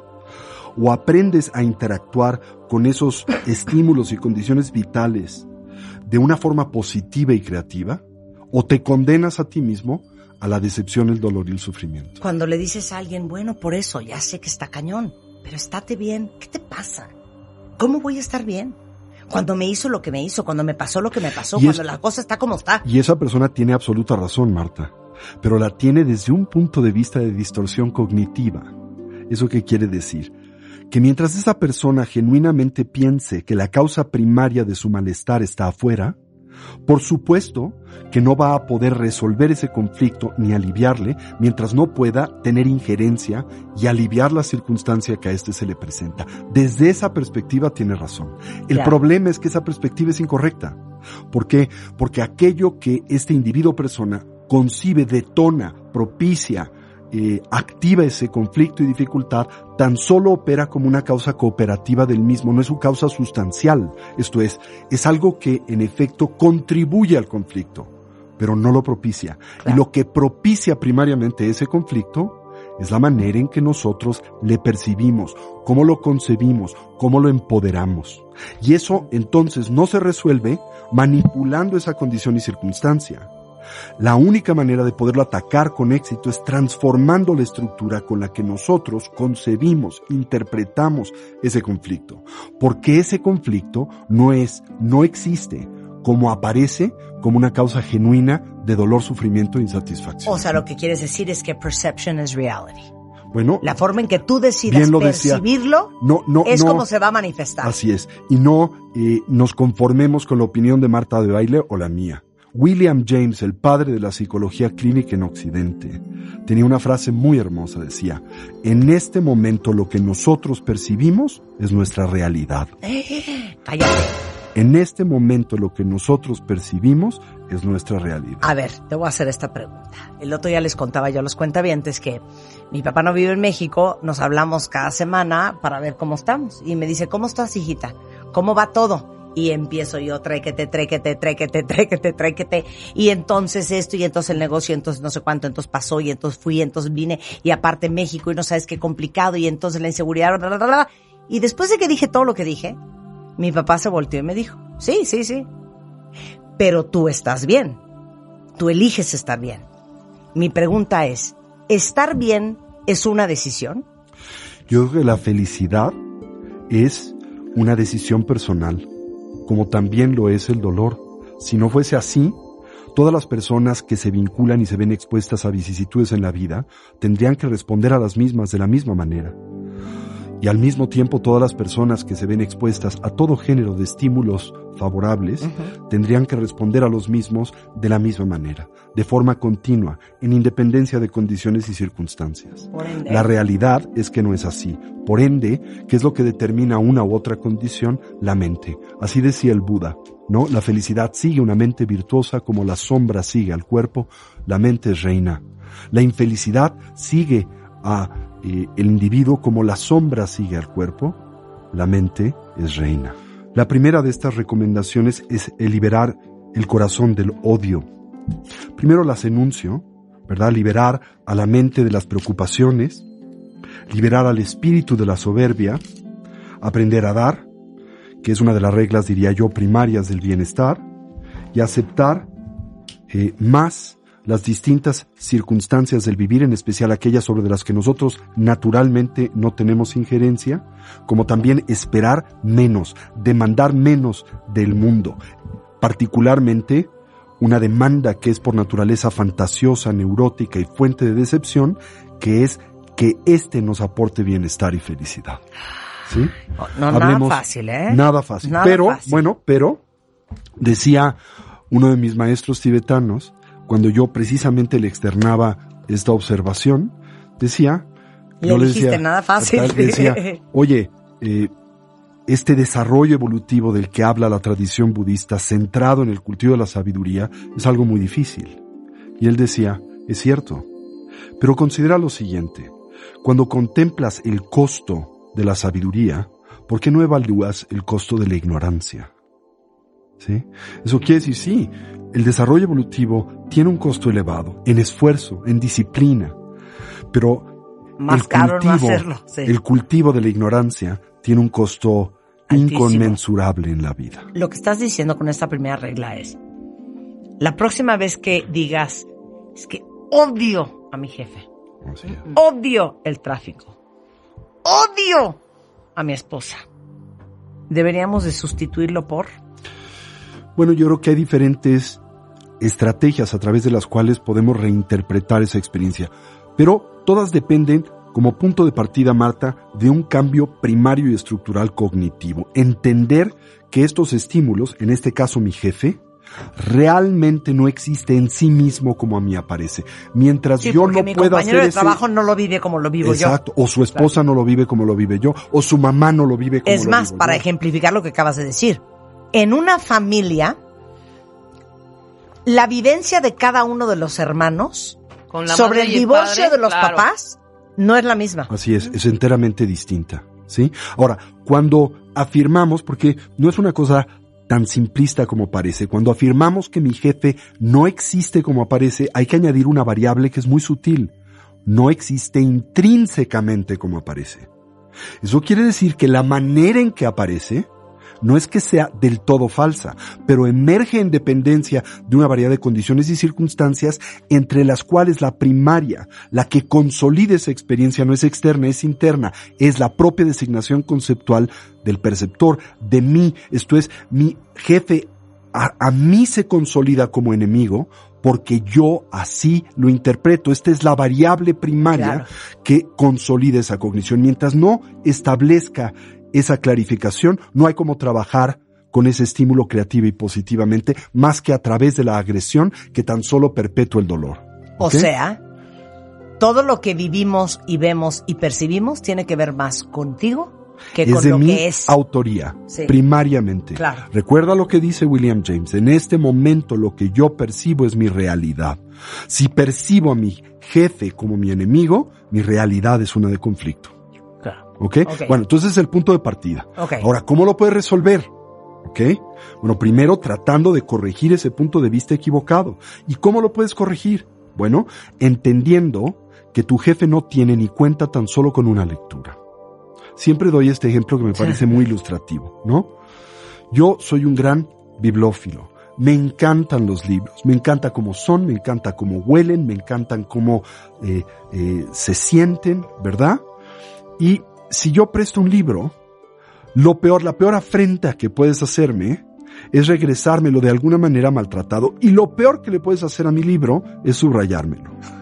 ¿Por qué razón? No por la que piensen, no porque No, yo- deterioras yo, mi entiendo libro. por qué, porque La estás razón- sesgando lo que yo pienso. Exacto, porque me vas a obligar a leer tu libro de ese momento en adelante. Y como yo leo estos libros recurrentemente en la vida y lo hago consciente de que la lectura es distinta en las diferentes etapas y circunstancias de mi vivir, son diferentes libros, si tú me los subrayas, me vas a obligar a siempre ver lo que tú ves. En esa condición, el mismo libro. Y en ese sentido, la magia de la lectura se trastoca. ¿Me doy a entender? Sí, claro. Ahora, ¿qué puedo concluir? ¿Qué te tendría que decir? Nunca subrayes el libro. ¿Por qué? Porque tiene muchas voces, en muchos diferentes momentos, muchas lecturas. No solo los libros tienen muchas lecturas, toda circunstancia de vida tiene muchas lecturas, toda experiencia tiene muchas lecturas. Ahora, por ejemplo, ¿cuál es una lectura alternativa de tu jefe, por difícil que sea? Uno piénsalo de esta manera. Una cualidad primaria para el desarrollo evolutivo es la paciencia. Bueno, la paciencia es algo que se tiene que aprender. Este individuo puede ser un maravilloso maestro de paciencia. Y si le contemplo de esa forma, se transforma la cognición que tengo de esta persona y de esta condición y circunstancia. Imagina que te dices, hoy tengo mi seminario personalizado de paciencia y tengo un maestrazo. ¿Sí?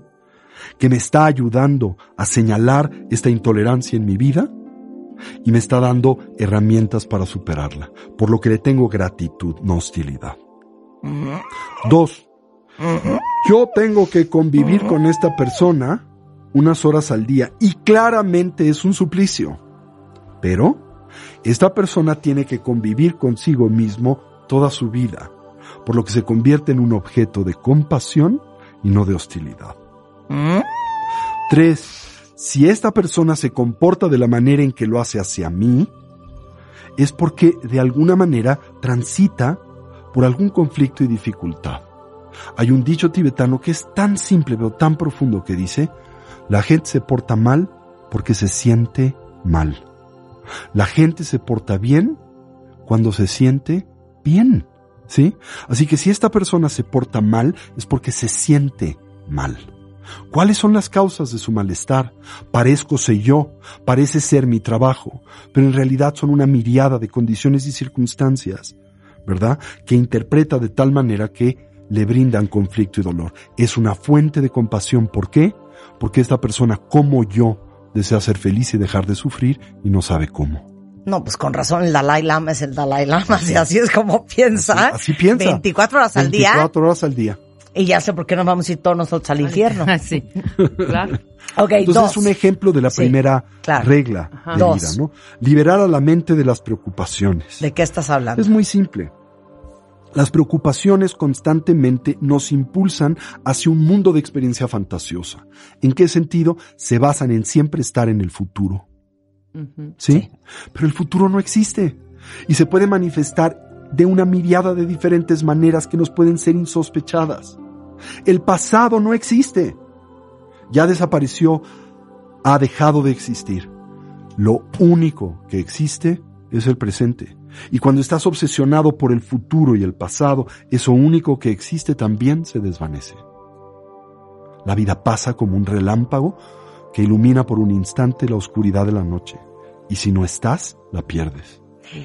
Así que la preocupación se centra en siempre estar en el futuro o estar atado al pasado. Claro que aquí tenemos que hacer una distinción de sentido común. Hay preocupaciones válidas. No hay comida en el súper, tengo que ir al súper y comprar lo que vamos a comer en el día. Pero esa es una preocupación que no está enraizada en una obsesividad neurótica que te quita la vida, ¿verdad?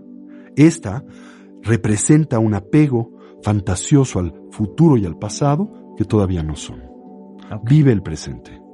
Tres. Tres, libera al espíritu de la soberbia. ¿Ok? Pero no me gusta la soberbia. La palabra nunca me ha dicho gran cosa, así que la traduzco de otra manera. La importancia personal. ¿Sí? A ver, explica. Hay eh, una anécdota de mi maestro que decía, Tukugyen Rinpoche, que los seres humanos vivimos una gran tragedia. ¿Por qué? Vivimos nuestras vidas, ¿verdad? Las transitamos sintiéndonos en las mismas agraviados. ¿Sí? Sufres porque toda tu vida te has sentido por algo o alguien agraviado. ¿Por qué? Porque has exacerbado tu sentido de valía. Porque tienes un ego ¿verdad? Fantasioso, porque te consideras el centro del universo, porque piensas que todo existe como a ti aparece, porque te concibes la única persona dotada de merecimiento en el mundo. Pero la importancia personal, exacerbamiento de la noción que tenemos de nosotros mismos, de que nace, nace de la incapacidad de entender un principio muy primario de la realidad, la interdependencia. Nadie existe como isla, nadie existe de forma aislada. Emergemos en dependencia de todo lo que nos rodea y todos los que nos rodean. No estamos solos, nuestro bienestar depende también del bienestar de los demás. Eso es un elemento importante para contrarrestar la importancia personal. Es como cuando venía hace un momento en el tráfico y me habían citado para el programa a las 10 de la mañana, pero hice una hora y media para llegar al programa, ¿sí? Y mientras estaba en uno de los múltiples atorones, empezó a surgir en mí una sensación de ansiedad, no voy a llegar al programa, ¿no? Y empecé a observar el resultado de este esquema mental en torno a mi percepción del resto de los automovilistas y empecé a generar un sentido de hostilidad y una sensación de merecimiento. Esto es, yo soy el que tengo que llegar, yo soy el que tengo urgencia, nadie entre ustedes, así que no se pongan enfrente de mí. ¿Cómo lo contrarrestas? Pausas por un momento y dices, todas estas personas con las que comparto la calle, de la misma manera que yo, desean llegar a algún lugar y lo merecen tanto como yo. Todas tienen una urgencia de llegar, no solamente yo. ¿Verdad? Y entonces esta sensación de alienación, esta sensación de hostilidad empieza naturalmente a disminuir, consecuente de esta concepción fantasiosa que la anima, que es la importancia personal. La noción de que yo soy el único que transita por la calle o que el único que tiene merecimiento o el único que quiere llegar a un destino cuando entiendes que no es el caso y que finalmente todos desean ser felices, dejar de sufrir y lo merecen, este sentido de importancia personal empieza a disminuir. La soberbia es una de las causas primarias del dolor y el sufrimiento en la vida. Decía mi maestro, la importancia personal es una enfermedad progresiva y mortal. Vuelvo a decir, por eso el Dalai Lama es el Dalai Lama. Y por último, Aceptar más y esperar menos. ¿Sí? Yo creo que esta es Ahonda, tan ahonda, importante, ¿no? Aceptar más quiere decir el saber que hay tantas variables en la vida, en el mundo, sobre las que en efecto nosotros no tenemos control ni injerencia. El soltar esta demanda fantasiosa y neurótica de intentar controlar al mundo y además el saber que aún de tener éxito en esa empresa, lo cual es imposible, pero imaginando que lo lográsemos, no hay garantía de que nos produzca el resultado que deseamos. ¿Sí? yo creo que vivimos mucho con esta idea de que la vida nos debe, Sí. ¿no? Y también porque pensamos que nuestro bienestar depende de aquello externo a nosotros. ¿Sí? Eso se resume en expectativas. en expecta- y expectativas neuróticas. ¿Qué es una expectativa neurótica? Que el mundo opere como una causa genuina de bienestar y de felicidad. Eh, Tony Karam es eh, presidente y fundador de Casa Tibet aquí en México. Y cada vez que viene al programa siempre los invitamos a que si esto les suena, eh, pues pueden ser parte de los programas de aprendizaje Así es. de, de budismo. Pueden consultarnos en el 5511-0802, 5511-0802, en Twitter, en ah, Facebook. eh, pueden visitarnos en la Casa del Tibet, Orizaba 93, Colonia Roma, o en nuestra página web casatibet.org.mx. Tanto que aprender cuentavientes. Es Twitter, Casa Tibet México o 5514 63 5511 0802 5514 0443. Buenísimo. Tony, un placer tenerte aquí. El placer es siempre mío estar Muchas aquí gracias. en familia. Y con esto nos vamos, cuentavientes. Estamos de regreso mañana en punto de las 10 de la mañana. Eh, no se vayan mucho más el resto del día hoy en W Radio. Síguenos en Instagram. Marta de Baile. No te pierdas lo mejor de Marta de Baile, dentro y fuera de la cabina. Marta de Baile 2022. Estamos de regreso. Y estamos donde estés.